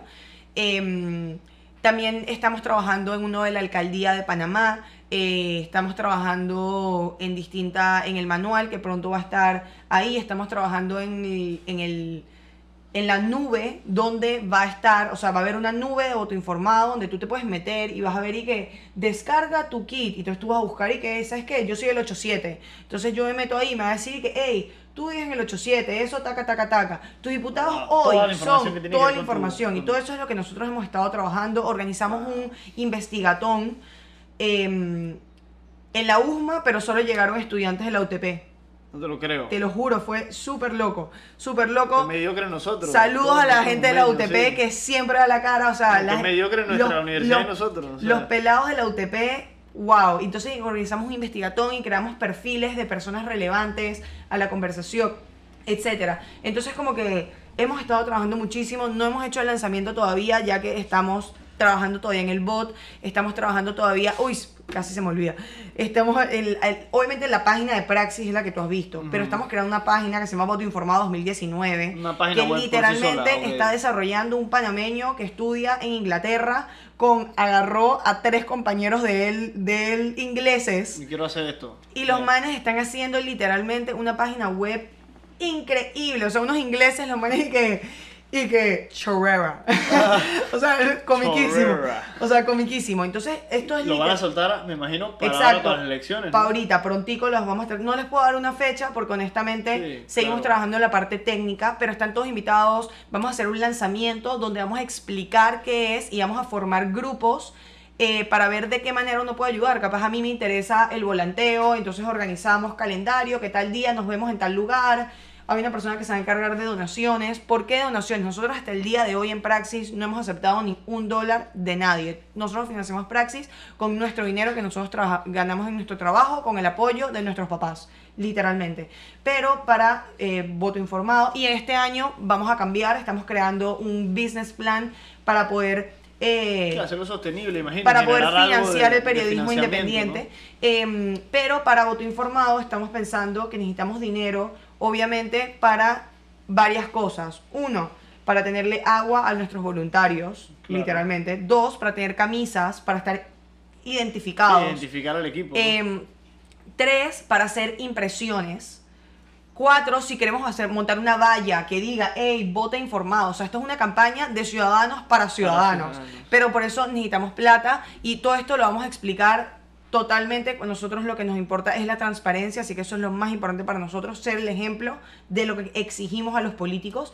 Entonces, nada, en el lanzamiento vamos a explicar un poco sobre qué es voto informado, los recursos que hay, que ofrecen y las maneras en las que un ciudadano se puede, puede aportar a la campaña, así sea un día, sea todo el resto de la campaña, lo que Y que se sea. ajuste al, al tiempo que Ex- tenga uno Exactamente, para aportar, entonces ¿no? hay, hay muchas maneras de, de hacerlo y todo esto va a estar en el lanzamiento que lo vamos a estar anunciando en las redes definitivamente. Está buenísimo. Son iniciativas que cambian y veo que de todos los puntos de vista, ¿no? O sea, no solo en lo electoral ni por lo político, sino desde antes por praxis. Sí. Y viendo lo que has hecho, también vi que eres fundadora de como de Microsites, si no estoy mal que se llamaba. Ajá. Bueno, obviamente, Y- obviamente em, cuando nosotros comenzamos con Praxis Ajá. necesitamos una página web. Eh, Claro. Y entonces eh, no teníamos plata para hacer una página web, así que nosotros mismos aprendimos a hacer páginas web, literalmente. Internet Entonces, les enseñó a, o sea, Ajá, buscaron nosotros en internet, en internet nosotros aprendemos todo. Entonces aprendimos a hacer páginas web y entonces en, en un momento eso es lo que hacíamos. Ya en este momento eh, no hago eso, como que no tengo tiempo Sí, para desarrollarlo. Está full y Eh, pero cosas. literalmente aprendimos a hacer páginas web, o sea, Gary y yo literalmente por, por praxis, porque necesitamos hacer Sí. una página web, literalmente. Wow. Entonces, así- eso por, fue lo y que por eso crearon ese grupo Sí, entonces. eso fue lo que hicimos, literalmente. Luego te nombraron una de las cuatro influenciadoras más, eh, de las top cuatro influenciadoras menores de 30 años. Sí, por la revista en Ellas. Panamá, sí. Fue Esto muy, fue aquí. fue muy loco, sí, en ellas, aquí en Panamá. año pasado, ¿no? Sí, sí, sí, fue muy loco. ¿Qué se siente que te Eh, reconozcan ese tipo de iniciativas? O sea, o- honestamente, eh, yo me siento súper honrada, pero yo creo que la gente sepa que yo soy una pelada normal. O sea, como que la gente literalmente piensa como que, ¿cómo llegaste a hacer esto? La Mira, superhumana. es el trabajo de día tras día. Exactamente, O sea, constancia. el éxito es la suma de lo que haces todos los días. Y tú hoy que estás escuchando esto, en un año puedes estar haciendo algo increíble si eres organizado, eres serio y te metes a hacerlo. Entonces, como que si tú me hubieras dicho hace un año que me iban a decir eso, yo estaría que estás loco. O sea, como Sí, que, o sea, ajá, como que ni, uno, se- obviamente, ni uno mismo se lo cree. o sea, obviamente eso no va a pasar, pero de la nada, eh, por el trabajo que le metemos todos los días, nos han empezado a reconocer eh, por muchísimas cosas. También los premios Victoria nos nombraron El año pasado, el, ¿verdad? el mejor medio digital de Panamá. O sea, como que, Wow. que eso es algo realmente increíble. Fuimos nominados ¿verdad? a Grande. mejor medio digital en, en los premios Panamá en Positivo. No ganamos, pero ser nominado es eh, realmente un honor. imagino. Totalmente, totalmente. Y con una iniciativa que yo creo que tú nunca era lo que buscabas, ¿no? O sea, pero te das cuenta de la relevancia que ha tenido tu iniciativa. Exacto, Que te lo hayan exactamente. reconocido hasta en, en shows y en, en Sí, demás, ¿no? exactamente, exactamente. Yo creo que, y yo creo que ojalá sigamos creciendo porque ese es el plan. Ese es No, no, estamos lo mismo, la verdad. Y Estamos hace una determinados. diferencia. No- Estamos no te determinados. miento, una diferencia Realmente. grande en lo que es la sociedad. Te quería comentar, además de esto, cambiándote el tema, investigando sobre los temas en los que has estado involucrada, vi que tienes mencionado algo de un proyecto que se llama Kratos, Sí. que no conozco, Ok. o sea, cero, negativo, solamente el nombre. Kratos era lo que nosotros queríamos hacer al principio. De verdad. O sea, Praxis no lo queríamos, o sea, no era nosotros- su plan. Praxis no era el plan. Ok. Nosotros queríamos hacer Kratos. Y nosotros llegamos a nuestras familias y le dijimos, y que mira, te voy a explicar. Nosotros hoy en día, la política, hoy en día a ti te pueden sacar el corazón del pecho, ponerlo en una cajita por 24 horas, te lo vuelven a meter al pecho y, Y la persona te va a contar el mismo chiste que te contó. ¿Me entiendes? O sea, Sí. tipo, Con eso me refiero a la tecnología es tan avanzada, pero nosotros en la asamblea votamos pegándole a la mesa, A la tipo tan. literal. Entonces, ¿cómo nosotros, nosotros nos consideramos hacktivist? ¿Qué es un hacktivist? Un hacker, literalmente lo que hace, que un hacker no es lo mismo un cracker, Ajá. es importante que lo sepan. Un cracker es, son los malos, son los que hacen Sí, los daño. que lo hacen por la- lo que las hace, intenciones lo son que hace un hacker es que se mete a un sistema, encuentra las fallas y las arregla. Entonces nosotros consideramos que nosotros, somos- nosotros somos hacktivistas porque la democracia es un sistema. Entonces nosotros estamos encontrando las fallas del sistema para arreglarlas, cómo arreglarlas. literalmente con tecnología. Entonces lo que nosotros nos apasiona es literalmente usar la tecnología para hackear la política. O sea, hoy en día nosotros votamos y que Luisa, la diputada, entonces Luisa está en la asamblea y dice, bueno, Guillermo votó por mí. Entonces yo estoy votando por eso. em, porque sí, ¿me entiendes? Como Sí, que yo claro. no te llamé a ti a preguntarte, o sea, no hay manera. Sí. Entonces, lo que nosotros tenemos en Facebook, que la gente está ahí que, Luisa no debió haber votado así, estamos en contra. Pero entonces, ¿qué pasa si el político tuviera data y dijera, ¿sabes qué? El 70% de las personas que votaron por mí están en contra del aborto. Por ende, yo voto en contra de En esta contra. ley. Porque es lo que yo represento. Ajá, porque es lo que yo represento. Entonces, como nosotros le damos tecnología. Entonces, Kratos lo que hace es literalmente que le da la oportunidad, de eso es mi tesis, que te he estado hablando, Oh. que he estado hablando. En mi tesis es literalmente de cómo utilizar la tecnología blockchain para la gobernanza.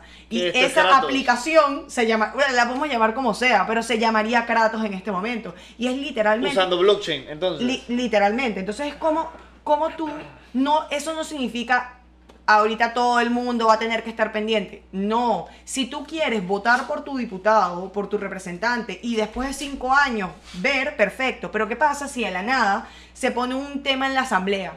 Y la gente está hablando y tú vas a tener la oportunidad de escribir, porque recuerda que estábamos hablando de que tu voto es tu token, es tu poder. Ese poder no, se- no, te, lo, no te lo quita cuando ya es elegido. O sea, eso es lo que ellos piensan, que tú sirves solamente Sí, para- para elegirte votar. y ya. No, no, no, ese poder lo sigue teniendo tú porque tú sigues siendo ciudadano. Entonces, ¿cómo tú utilizas eso para participar por medio de la tecnología? Pero entonces, cuando nosotros llegamos con esta idea de Kratos, nuestros papás Sí, estaban y que... me imagino todo y el que, mundo de- brother, ¿qué la gente no sabe cuántos diputados hay en la asamblea. Entonces, por eso nace Praxis. Porque era como un preview, como que nosotros tenemos Educarlos que educar a la persona para que luego participen. exacto, para que luego participen, literalmente. Entonces, ese es el plan. Entonces, yo ahorita en mi tesis estoy haciendo eso. Entonces, al principio, eh, que Constantino eh, Wow. Riquelme es mi... Es mi A mi cerebro así, este plan Sí, a larga sí, escala, sí, sí, así, sí. no me lo esperaba. para Ese, ese es el plan, no es algo que estamos inventando nosotros para nada, esto es algo que ya se ha hecho, es un término que se ha llamado eh, democracia líquida, así se llama. em, Democracia líquida. Luego les puedo compartir cuando termine mi tesis, por favor, para que alguien la lea, que no sea Constantino. pero sí, pero sí, entonces ese es el plan, como que ese era lo primero que queríamos hacer, pero nos dimos cuenta y que, oye, en verdad, ni nosotros, no es que la gente, nosotros mismos no estamos tan informados como para hacer esto, pero esa es la idea, nosotros queremos empoderar a la ciudadanía para que luego la ciudadanía pase a ser un activo en la toma de decisiones del país. Un activo real. Exacto. en la toma de decisiones. Y le facilitas manera de participar, ¿no? Exacto. Está buenísimo, buenísimo. Para los que no saben, Constantino es el director de la Facultad de Derecho de, Sí. la, de la Universidad Santa María la Antigua, donde Sí, que es nosotros. excelente profesional y apoya realmente antes es que antes de llegar a él todos los demás me rechazaron Qué mentira. porque estaban como que qué es esta ¿Qué- qué tesis es este tema? ¿Qué es ajá como que qué es este tema qué es este tema porque no quieres hacer un tema tipo no pero es que es algo pero es que es algo nuevo es algo extraño ¿me Claro. entiendes? No, yo no sabía a qué profesor ir me entiendes como que yo no Es sabía que a dónde no es un ir tema que tiene asignado un director que te va a decir, ah, ven, yo soy un innovador tecnológico y quiero mejorar la democracia. No, ¿me Exactamente. Entonces cuando yo al final no sabía qué ir y fue donde Constantino y Constantino y que wow, me encanta, con mucho gusto. Pero qué bien Constantino sí, que sí, aceptó sí. esa iniciativa y se da cuenta de que es algo que puede generar una diferencia, ¿no? Sí, de verdad que es un tema súper interesante, que me apasiona muchísimo. Eh, no hemos tocado tanto ese tema porque obviamente estamos trabajando en la parte de educación, de formación. Y educar no es fácil, la gente piensa que nada más es dar la información y ya. No. Es un Porque, proceso que por- ustedes han exacto, llevado. exacto, porque otra cosa, o sea, praxis se llama praxis por práctica. O sea, como que la inteligencia se practica. Yo hoy soy más inteligente que ayer y espero ser mañana más inteligente que hoy. Recuerden que el cerebro es como un músculo, tipo tú lo trabajas.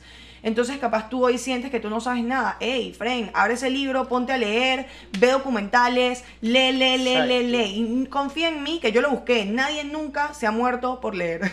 o sea, tipo, esto, o sea, tipo, hay gente que no sabe, o sea. Cuidado. Entonces es como que, como tú tienes que trabajar tu cerebro y tienes que empoderarte, empoderarte porque nadie va a llegar a resolverte tus problemas. Exacto. O sea, y al final, el primer paso, y lo mencionaste, es clave, y lo quería recalcar, el primer paso para aprender es darse cuenta que uno le hace falta un conocimiento. Exacto, y reconocerlo exacto. es el primer paso de, ok, ahora, ¿qué voy a hacer para educarme? ¿Me Exactamente? Y mucha gente ni siquiera llega a ese paso, y por eso es que se quedan en esa ignorancia o en esa indiferencia de que no, yo no necesito eso, no, para Sí. nada, y lo eliminan y todo. Yo creo que realmente la mejor manera de hacer patria es estar informado. En este momento yo creo que la mejor manera que una persona normal, una- un, un mortal como nosotros, literalmente, lo mejor que puede hacer es estar informado. Porque... que eso es lo que stand for, o literalmente es lo que buscan todas tus plataformas y lo que has llegado Sí, a crear. ¿no? o sea, nosotros creemos en la libertad de expresión y en la o sea, diversificación de creencias. Yo no te quiero ti imponer nada, pero yo solo lo que quiero es que sepas algo, Y- que creas en algo. Y que en base a eso seas tú. Ajá, como que Exacto. tú puedes creer lo que quieras y lee el libro que tú quieras, pero lee, ¿me entiendes? Como que considéralo, lee. Eh, eh, como Leer, explota, la gente lo menosprecia mucho. explota esa oportunidad que tienes. Hay personas que simplemente no pueden hacerlo. Sí. Entonces, como que aprovecha esto. Y si no te gusta leer, escucha un audiobook. Y si no te gustan los audiobooks, hoy en día más ve un que documental. nunca hay más maneras de conseguir la Exacto, información. Hay exacto. ver películas, documentales, leer. Hay gente que no puede leer y el audiobook, que es la nueva, y esto me ha fascinado a mí. Ay, como. Audible, es lo mejor del mundo. me encanta, sí. Súper innovador y te hace fácil. Hay gente que realmente le cuesta leer físicamente. Claro, claro. Y que hay gente, hay gente que le gusta más leer en el teléfono, aunque no lo creas. Sí, hay gente sí. que no, me- dame mi libro físico. Hay Ajá. gente que realmente... Yo sí, yo sí libro físico. libro físico. Hay gente que dice que no, déjame con mi. A mí me gusta oler, a mí me gusta oler el libro. Así que huele nuevo, a conocimiento. No, a mí me gusta huele. que huela viejo. A mí me encanta que huela. reliquia. Eh, a mí me encanta que me den un libro que huele a polvo. Y yo digo, Dios mío, como que este Esta- libro, ¿dónde ha estado? ha pasado por Tipo, bastante. pero también me gusta el Kindle, por ejemplo, que te dice, tipo. Te falta una hora y 48 minutos para... Te Eso, eso me gusta también porque te dice tipo más o menos cuánto te Exacto, falta. y ahí ves la, ahí es entra la, la tecnología hasta mejorar esos aspectos, ¿no? Que Claro. tú lo que buscas implementar es Exacto, en la ciudadanía, exacto. eso mismo. Sí, nosotros realmente, eh, yo creo que nosotros buscamos luchar contra el populismo, la corrupción y la desinformación con tecnología y educación. O sea, eso es lo que estamos de buscando simple. nosotros. La verdad. Eh, en realidad hay muchos países que se, se han ido para la shit, literalmente. Sí, bastante. Y el ejemplo más grande que podemos tener aquí en América es Venezuela, de lo que podemos Sí. observar en todos los sentidos. O sea, ellos, y, y, y esto es algo que yo quiero recalcar. Ellos, o sea, no es que, no es que ellos, o sea, no es que ellos no, que, no quisieron evitar, hey, allá se organizaron, ta, ta, ta, ta, ta, ta, ta, pero faltaba, no, no había tanta tecnología como hoy. Eso es importante, nosotros tenemos Tenían mucha tecnología. allá no había, en esa época no había Nada, no había, nada, o sea, no había, ¿me entiendes? Pero ellos no sabían para dónde iban ellos, ¿me entiendes? Como que ellos no estaban y que, bueno, vamos a terminar así. No. Nadie se lo esperaba. Ajá, ellos estaban como en Panamá. Sí, bueno, hay corrupción, pero bueno, pero estamos bien y El vivimos problema bien. es que al tolerarlo se iba Exacto, nosotros no podemos tolerar la corrupción. Es más, ayer me mandaron un meme que me pareció, o sea, increíble, que era, era un meme que decía, era un papá que le decía y que, wow, hijo, ¿de dónde sacaste ese smartphone? Y el niño jugando en el celular le dice que se lo robé a un amigo del cole, papá. Pero hijo, ¿cómo pudiste robar? Y el niño le responde, pero si ayer cuando mi mami te preguntó por quién, por quién votarás, por qué votarás por ese candidato si sabes que es un ladrón, dijiste, pero si todo el mundo roba. O sea, esa es la, re- o sea, esa es la realidad, Es la literalmente realidad, el la que ejemplo que nosotros se nos da y uno piensa que es relajo. Entonces, yo creo que nosotros como ciudadanía tenemos que subir nuestros estándares. O sea, literalmente. Si nosotros queremos ser el mejor país, necesitamos a los mejores. O sea, nosotros tenemos que subir. Hay que tantas veces que me dicen, y que, ay, el robo, pero hizo. Y mi respuesta siempre es esta. Imagínate lo que hubiera hecho si no hubiera Si robado. no hubiera robado. Punto. Entonces, eso es un mal ejemplo que tú le das a las próximas generaciones, porque un peladito que vive en un barrio que no tiene oportunidades dice, ¿para qué yo me tengo que fajar estudiando, tomando un bus a las 3 y media de la mañana para llegar a la universidad, si al final del día me puedo pegar a la teta y al final lo peor que puede pasar es que me vuelvo millonario y me ponen en casa por cárcel en Punta Pacífica en mi apartamento. Eso es lo peor que puede pasar. Y esa es la realidad que la- nosotros vivimos. Esto no es una meritocracia. O sea, nosotros tenemos que convertirnos ser. en una meritocracia. Entonces, yo creo que eso es un momento de uno mismo, porque uno mismo, o sea, hay muchos tipos de corrupción, nosotros hicimos un praxis de eso, que hay, obviamente la gente piensa como que corrupción, 7 mil millones, pero hay muchos tipos de Sí, corrupción. asocia solo con hay nepotismo, hay, hay muchos tipos. Entonces es un momento mirarse al espejo uno mismo y decir y que, oye, ¿qué es lo que yo he hecho mal? ¿Qué es lo que yo tengo que cambiar? Porque todo el mundo tiene actos, o sea, todo el mundo tiene actos de corrupción adentro. Dentro de uno tipo, mismo. ah, que tú le pagaste un cop que te paró, o ah, que tú te saltaste la luz, o ah, hey, esos son actos de corrupción, pero como tú, como son justificados, todo se empieza a Sí, los justificar. dejas pasar. Ajá, todo se empieza a Se justificar. hace un hábito, no te das ni cuenta. Exacto. Entonces yo creo que también es como que un momento de decir que, hey, hoy es el día perfecto para empezar de cero. Para decir que, ¿sabes qué? Yo lo voy a hacer bien. Y cuando uno lo empieza a hacer bien, la gente alrededor lo ve. Y entonces, poquito a poquito, eso se va pegando, te lo juro. Eso, genera la- eso se va es- es pegando. contagioso. Eso se va pegando, porque yo estoy 100% segura que la mayoría de los panameños son buenos. Sí. Eso es un hecho. La mayoría de los panameños son buenos. ¿Cómo logramos que los malos entiendan que lo que ellos están haciendo no es aplaudible? Exactamente. No se merecen una parada nuevecita de cuero. Con chofer. Y no, te vamos- no me voy a tomar una foto contigo cuando te veo en un restaurante como si tú fueras famoso. Sí, yo no tengo nada que O celebrar sea, tuyo. Es la tú, verdad. claro, tú si haces un trabajo bien, bien por hacer tu trabajo, perfecto. Para eso lo elegimos. Para eso te elegimos, eso es lo que tú tenías que hacer. Es la verdad. Pero si tú estás haciendo algo mal y tú te haces el loco, cuando tú te haces el loco, tú solamente estás Mm, inflando lo más a- la persona. exactamente. Em, Aunque uno no lo crea, tácitamente le brinda apoyo a esos Claro actos que que, sí. no son celebrables, la verdad. Y que nos perjudican más de lo que uno cree. ¿no? cuando uno justifica la corrupción, te vuelves un corrupto. Es la verdad. O sea, es así. es apoyarlo y se vuelve cómplice uno de eso. Es horrible. Cómplice de la muerte de nuestra nación. Y literalmente. camino, sí, o sea, literalmente. Este es- y la gente me dice, Luisa, es que tú eres una exagerada. La, la dictadura no llega en un caballo blanco con fuegos Sí, artificiales y que anunciada. llegué. Ahora vivimos en una dictadura. A mí me ha pasado que yo voy a hacer una entrevista y me dicen, no, no me puedes hacer esas preguntas. ¿Cómo así no te puedo hacer? A, a una, me, me pasó, me pasó con eh, la diputada Zulay. Nosotros le mandamos una serie de preguntas y ella me dijo, te voy a contestar esta, esta, esta, y yo como que, entonces no te hacemos la entrevista. Sí, exacto. O sea, como que si es para hacerte las preguntas que te Que vamos te a hacer a ti, bien, no te vamos a hacer sí. la entrevista. Entonces me pasa a mí que yo veo entonces a ella una entrevista y pienso, ¿será que el periodista aceptó? Sí, claro. Y uno es cómplice de eso mismo. Entonces, eso es censura, Es eso es un, o sea, censura es un, uno de los síntomas de, de la dictadura, ¿me entiendes? Es verdad. O sea, como que nosotros, en- nosotros tenemos que entender que no va a llegar un caballo blanco, o sea, y que llegó uy, la dictadura, llegado, ajá, no. prepárense. la dictadura se empieza poquito a poquito, poquito a poquito, y cuando abres los ojos perdiste el Uno país, no se da ni cuenta. perdiste el país, Y ya no hay vuelta atrás después de y no hay, o sea, no hay más Panamá. eso.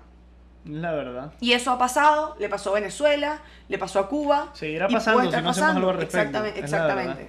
También el, el, el factor de, de lo que el ejemplo bueno de la entrevista tuya y de que quieren hasta omitir cierta información te demuestra que realmente no están ni tan preparados como uno pensaría que podrían estarlo porque uno y yo me sentiría mal yo no puedo correr a diputado no, no estando preparado para responder lo que me tiran a la cara ¿me entiendes? y eso que diputado imagínate presidente a mí tú me puedes preguntar lo que quieras yo debo saber y, Y de mí- alguna manera responderte públicamente Y a ¿me mí me gustaría tocar el tema eh, de Asilem. Eh, Asilem es una persona que de, un, de la noche a la mañana se volvió viral. Eh, yo personalmente no la conozco y no tengo nada en contra de ella para nada. Pero cuando y ella se está lanzando de suplente, Suplente, a ¿no? diputada del Molirena. Y mm, yo te preguntaría a ti, Guillermo, ¿tú dejarías que yo operara de corazón abierto a tu papá? No yo hay- soy una persona no inteligente. hay un chance. Yo soy una persona buena, pero tú No dejarías, chance. pero ¿por qué no? Porque yo no, Porque no, estás soy- preparada y no, Exactamente. no, no me lo has demostrado que estás preparada para eso. Exactamente. Entonces, esa es mi opinión, no, no específicamente de Asilem, eso es un ejemplo, pero en general, como que no, o sea, tú para que operen al corazón abierto de tu papá, tú quieres a un doctor, a un cirujano cardiólogo. Alguien calificado no, de verdad. No a un ginecólogo. Exacto. Tú quieres un cardiólogo calificado que opere a tu papá. Entonces, como que nosotros necesitamos a las personas correctas, preparadas. Y no estoy diciendo que tú, ni tú por tener una licenciatura eres mejor que otra persona. Mi abuelo, el que emigró de España, él solamente hizo hasta tercer grado. Él nunca se graduó ni de la escuela, ni de la universidad, ni de nada. O sea, Wow. él hizo una escuelita de perito electricista al, al final, literalmente. Y yo lo admiro muchísimo y lo admiro demasiado. Yo Sí. no considero que tú, los títulos equivalen a quien tú eres, no. Pero si, por ejemplo, Guillermo y yo estudiamos cuatro años de derecho para aplicar leyes, Claro. que hace una persona, tú no tienes que ser abogado, yo no creo que tú tienes que ser 100% abogado, para, hay personas que creen eso, para ser diputado, yo creo que tú tienes que ver una variedad, Eso, yo pienso lo mismo. perfecto, y que obviamente ellos en sus planillas tengan a personas que los, a- Que los apoyen en los temas que necesitan el conocimiento Exactamente. que no tienen. Pero nosotros necesitamos a personas preparadas. Porque tú no dejas que alguien opere el corazón de tu papá, que no sea un cardiólogo cirujano. Entonces, esa es la realidad. Este es nuestro Panamá. ¿Quién va a operar a Panamá? Literalmente. Eso me parece a mí una falta de respeto y yo lo asocio, por más extravagante que suene, a la elección de los Estados Unidos con lo que pasó con Trump. Por más de que mucha gente habla de que Trump es reflejo de la sociedad de ahora, de hoy en día, y que no sé qué, X, Y, Z, y las X razones, cantidad de razones que han dicho de eso, Trump entró al concurso de popularidad más grande probablemente de América, que era la elección a presidente de los Estados Unidos. Y es un personaje que ya era popular de Sí. por sí y que satisface, satisface todas, todos los ámbitos de lo que es de una persona así extravagante, como que extrema y radical en muchos pensamientos, pero firme con lo que dicen normalmente, en la mayoría de las cosas. Acá, que agarra a una persona que ahora tiene el apoyo viral de lo que es la juventud y la gente que realmente Y lo mismo pasó lo con el cambio ¿no? democrático, Con lo con el contenido viral de ella. Es lo mismo, Ajá, exactamente lo mismo. mismo. La, la, la señora Génesis Arjona, que era una participante de, de Esto es Guerra, de- que, hey, es un trabajo súper digno, como que Claro, está bien, perfecto. Y el cambio democrático la, la nombró de candidata. candidata. Y entonces, eh, ahí me gustaría decir que yo no creo que todos los partidos políticos son malos. Yo creo que se ha demostrado que las cúpulas de los partidos están podridas. Sí. Yo estoy 100% segura que hay juventud que sacará y limpiará los partidos políticos. Y tampoco estoy 100 y yo tampoco creo que todos los independientes son buenos. Tenemos que recordar que Yanivel Ábrego entró a la asamblea. Yanivel Ábrego es hoy la presidenta de la asamblea y Cambio democrático. y es eh, ella es diputada de Cambio Democrático, pero ella en el, en el 2009 Entró independiente, ella ¿no? entró independiente, ella entró independiente en julio y en diciembre se metió a Cambio Democrático, entonces Sí. es como que no hay, no hay que, entonces uno, o sea, es como si tú vas a contratar a alguien en tu trabajo, tú vas a leer, su hoja de vida, claro. tú vas a leer sus propuestas. por dónde han estado O para sea, saber qué pueden hacer olviden acá. y que no, es que ese man tiene los bíceps bonitos. Fren, ¿tú, tú qué estás Eh, haciendo? sí. No, es que ese man es súper guapo. Pero es que, ¿qué estás hablando? Como no que tiene nada que ver con su rol. si la política funcionara, seguro pudiéramos tener más dinero para tener shows, que haya gente guapa que tú puedas ver. Ah. O sea, pero tú no vas a poner a la gente porque es guapo. Porque no es que ella, ella está hot, brother. Está hot, tipo que su hoja de vida está hot, o tipo que ella está hot, porque eso no es lo que tiene sentido. Entonces, uno no puede votar por caras ni personalidades. O sea, esto se acabó. Eso se acabó. Uno tiene que votar por propuestas firmes, medibles, e- Mérito, exactas. No es que mérito. yo voy a eliminar la corrupción. Ajá, mi vida. ¿Y por dónde vas a Sí, comenzar? pues, ¿Y cómo vas a hacer eso? O sea, Bueno, no es lo mismo que te diga, voy a eliminar la corrupción, a que te diga, mira, en el primer año de mi, de mi, de mi puesto, yo voy a eliminar la corrupción del Ministerio de Obras Públicas, que incluye, ta- o sea, es algo más, ajá, más algo más exacto. medible. No es que yo 100% agua. Ajá, pero, pero, pero papi, ¿cómo tú vas a lograr eso? O sea, ¿cuánto nos va a costar eso? Tú no vas a sacar la plata. Cada vez que alguien te diga, yo voy a hacer esto, ustedes díganle, ¿y dónde vas a sacar la plata? Exactamente. ¿De dónde vas a sacar la plata? Porque es, porque es nuestra plata al final Sí. del día. Entonces es como que uno tiene que empezar a ver que esto no es una competencia de popularidad. Esto es literalmente la persona que va a tener la llave del futuro del país. Verdad. O sea, es una responsabilidad como Stan poder, Lee. No me acuerdo lo que decía Stan Lee, Sí, buscar. con, con- ¿Qué decía?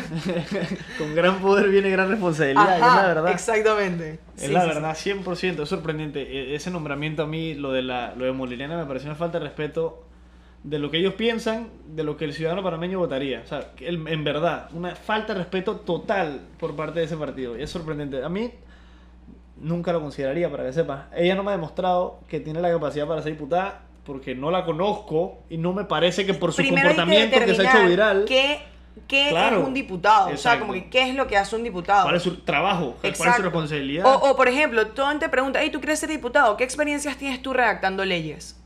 Sí, eso ayuda a demostrarnos si lo has hecho, si Ajá, sabes hacerlo. o por lo menos, no o por lo menos, y, y hey, te puedo decir, hey, yo nunca en mi vida he redactado una ley.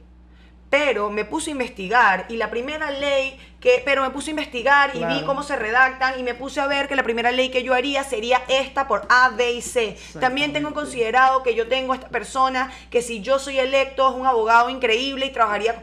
Hey, perfecto, porque tú tienes un plan.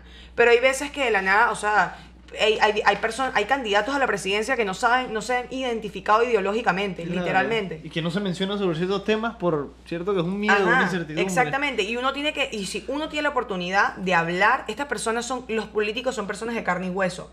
Si tú tienes la oportunidad de hablar con un político, tú dile, hey, eso no es lo que yo necesito. O sea, siéntate un momento y di, ¿cuáles son los tres problemas que yo tengo en mi comunidad?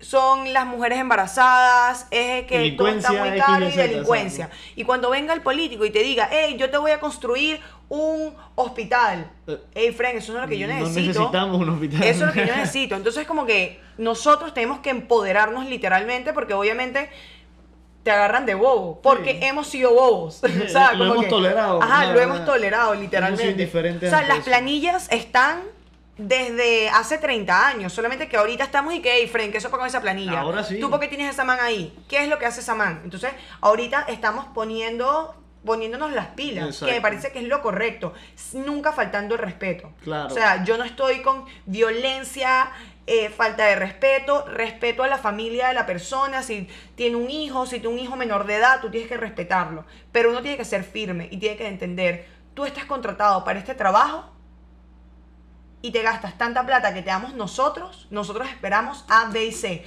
no regalos Ni jamones, ni personales colchones, ni jamones. nada. pero recuerden que los jamones y los colchones, a mí, una cosa que me parece importante es que la gente siempre dice que, ah, es que los Lo- venden con un jamón. Mi vida, general, la gente en Costa del Este la compran con un, con un puesto de ministro o con un helicóptero. O sea, todo el mundo tiene su jamón. Es relativo o sea, a lo que uno- Cuando digo jamón, me refiero a tu grado. Capaz a ti te ofrecen, hey, yo te meto en planilla. O hey, yo te compro una casita. O hey, te doy un terreno No, en ser mi asesor, no sé. puede estar mi Ajá, planilla, exacto. puede mi no sé qué, que a el todo ministro, el mundo le llega, sí. a todo el mundo le llega el jamón. Y es momento de decir, ¿sabes qué? Bien, pero no gracias. Porque ese no es el Panamá que yo quiero, ni para mí, ni para mis hijos. Porque no voy a recuerden apoyar que, eso. porque recuerda que, ¿sabes qué? Tú estás cómodo aquí, tú estás escuchando esto, tú estás y que, ¿sabes qué? Tienes verdad, pero bueno, yo estoy bien al final del día. Yo tengo mi comidita, mi vaina, me llega la quincena, perfecto. Ey, ¿y tus hijos? Sí. Y tus, porque, ok, perfecto, tú te vas a morir y tus hijos van a vivir buco años más. Sí. Y esos manes van a recoger los platos que tú estás tirando. Entonces, Sí. como que piensa un poquito, porque nosotros, los humanos, somos súper egoístas. Nosotros decimos, nosotros pensamos en 300 años, o sea, nosotros no pensamos hace 300 años lo que está pasando. O sea, tipo, eso no existe. Sí. Y 300, a- o sea, en 300 años no van a pensar en nosotros, o sea, como que... No vamos a existir. Ajá, tipo, simplemente Exacto. no. Entonces es algo tan egocéntrico, es algo literalmente como que es lo que, bueno, yo estoy bien ahorita, así que todo está Sí, bien. ¿por qué haría algo? O Ajá, sea, como que ¿por qué ahí- haría Ahí es algo? cuando entra el factor. A mí lo que me incomoda es poder darme cuenta de que yo tengo una cantidad de lujos que tampoco son muy extravagantes porque no es que me sobre Pero todo. tienes oportunidades que Pero otra no, yo no me quejo de nada, y no tengo por qué quejarme de nada. Y darme cuenta que hay gente de que realmente lo sufre el día a día y que no viven bien. Claro, Y eso es lo que me motiva a intentar hacer un cambio, ¿no? Bueno, y espero que se den cuenta que Luisa, al igual que ustedes, es de carne y hueso. Y que la gente de carne y hueso son los que hacen la diferencia, no son superhumanos ni Totalmente, robots. Y se tienen que dar cuenta de eso y es importante recalcarlo, ¿no? Tú te graduaste en Panamá, en Sí. el International School of Ajá, Panama. yo me gradué de ISP. Eh, luego tuve la oportunidad de hacer una licenciatura, licenciatura de negocios eh, con un minor en ciencias políticas. Siempre Esto fue en Washington. en ¿no? American University. Me gradué en el Mm, 2015. Estados Unidos. Y luego entré a, a Derecho en la USMA. La gente me decía, pero ¿por qué vas a hacer una segunda carrera? Y ya veo, falta un año, falta un año, ya estoy haciendo la tesis, Sí mismo. haciendo, así que aprendiendo todo. También eh, Sigari estuviera acá, que no pudo venir. eh, tenía otro compromiso, nos teníamos que dividir. Em, él él dice que lo que le cambió la vida a él fue descubrir esta página web que se llama edx.org. En Los esa cursos, página web MOOCs, tú puedes tomar. MOOCs eh, que son Massive Open Online Courses. Entonces, eh, básicamente las mejores universidades del mundo están cambiando su modelo de negocios. eh, y ahorita tú tienes la oportunidad de tomar los mejores cursos de los mejores profesores gratis en esta página web edx.org y te puedes certificar. en promedio cuesta 40 dólares. es un precio muy accesible. O sea, puedes tomar una clase de contratos de derecho de Harvard Sí, gratis o si desde quieres tu casa. certificado. Ajá, certificado. O sea, entonces como que hay muchas oportunidades y posibilidades eh, para las personas que tienen ganas. Todo lo que necesitas es tener ganas. El que quiere puede, pienso Ah. yo, fiel creyente. Ayer vi el documental de Ruben Blades. Yo no lo he visto. Buenísimo. La gente se queja mucho de que si es prepotente, que se cree mucho, y es que eh, no es eso, él está enfocado. O sea, tú no le echas cuenta a ese señor. Lo tengo que Él ver, cuenta la historia de cómo él consiguió el trabajo en los records estos en Estados Unidos, creo que se llama Faina, no, me acuerdo el nombre. no lo he visto. no X, digamos que se llama así. Que él llamó, dije, no, te- no están buscando escritor, quería buscar un trabajo, o sea, en Nueva York, que él sabe que ahí donde están todos los salseros Ajá. y toda la demencia que él buscaba. No, no, no están buscando eso ahorita. Y a él se le ocurre preguntarle que no tiene ni un otro trabajo por ahí, lo que sea. Lo metieron en el mailroom a recibir y deliver correspondencia, entregar correspondencia al edificio. Y ahí lo descubrieron tocando y componiendo guitarras en el salón ese. Y ahí lo contrataron a la banda y ahí es que es comenzó. es, que es así, Rubencito. cuando uno trabaja, cuando uno toca puerta, ey, no tengas miedo, toca puerta. Y si quieres estar en la conversación, siéntate en la mesa. Y, se- y te van a decir, ¿de dónde? a mí me han dicho, ¿tú dónde saliste? O sea, ¿de dónde? De la nada hay una niñita. Es que piensan que, ah, y O sea, quiere salvar el mundo. De la nada hay una niña de 25 años que está súper intensa y, y yo estoy como que, man, yo salí de mi burbuja y desperté y esto es lo que está pasando y yo quiero poner y yo quiero, yo quiero poner de mi parte también, quiero unirme, qué es lo que ustedes están haciendo, cómo yo puedo colaborar y así he tenido la oportunidad de conocer a personas increíbles, panameñas que están haciendo cosas increíbles, o sea, maybe un poco más tradicional. Sí, diferente. ¿no? Em, pero realmente han logrado muchas cosas. O sea, hay, hay personas increíbles en Panamá. O sea, cada vez que ahorita yo escucho, es que en Panamá no hay nada que hacer. Eso es porque estás en el círculo equivocado. Sí, o sea, no- estás en el no- círculo no que estás no viendo es. el Panamá que No es, estás es lo viendo el Panamá pienso. que es. O sea, obviamente Panamá es un país pequeño, pero está lleno de oportunidades, de proyectos positivos increíbles. Así que el momento es hoy, literalmente. Es que si no lo vemos nosotros, lo va a ver la gente afuera. Y por eso somos atractivos para otra gente. Y la gente que invierte afuera empiezan a comprar compañías telefónicas, el guacho de Ricardo Pérez, etcétera, que se dan cuenta de que es un país con potencial, pero los morones que lo manejan lo ralentizan y no nos permiten ir en el camino que deberíamos ir. Es así, tenemos demasiada, demasiadas posibilidades. O sea, Panamá, como dije, puede ser o Venezuela o Singapur. Solamente queda en ti Está en manos de todos nosotros. decidir qué quieres ser. O sea, a dónde quieres tú ir, básicamente. Es la verdad. Pero bueno, Luisa, quería agradecerte por venir hoy, exponernos tu carrera y tus motivaciones y tu manera de pensar, la verdad. Y aclarar de que no todos los que quieren hacer un cambio son subnormales o anormales o que tienen una mentalidad de robot ni etcétera, sino que realmente se dieron cuenta de que hay algo por mejorar y tienen esa incomodidad que no los deja vivir y que tienen que hacer algo al respecto. Claro. Y que si si se dan cuenta pueden hacer cambios. Y yo estoy seguro de que no están ni a mitad de camino, Luisa. O sea, no han ni comenzado y ya tiene mucha, mucha gente involucrada y aprendiendo de sus iniciativas, ¿no? Claro. Y que espero que no, no nunca, nunca, nunca termines esto. Yo sé que no los... O sea, que ahorita, por ahora tú estás va- motivada, ¿me Vamos a ver qué viene en el futuro. y a Nosotros- ver qué depara a nosotros, ¿no? Para Sí. hacer un mejor Panamá y trabajar por eso. Sí, Pero definitivamente. quería agradecerte No, tus iniciativas y tenerte hoy aquí en el episodio. No, Y- gracias, muchas gracias y, y más nada, no pues. se pierdan todos los otros episodios que van a venir.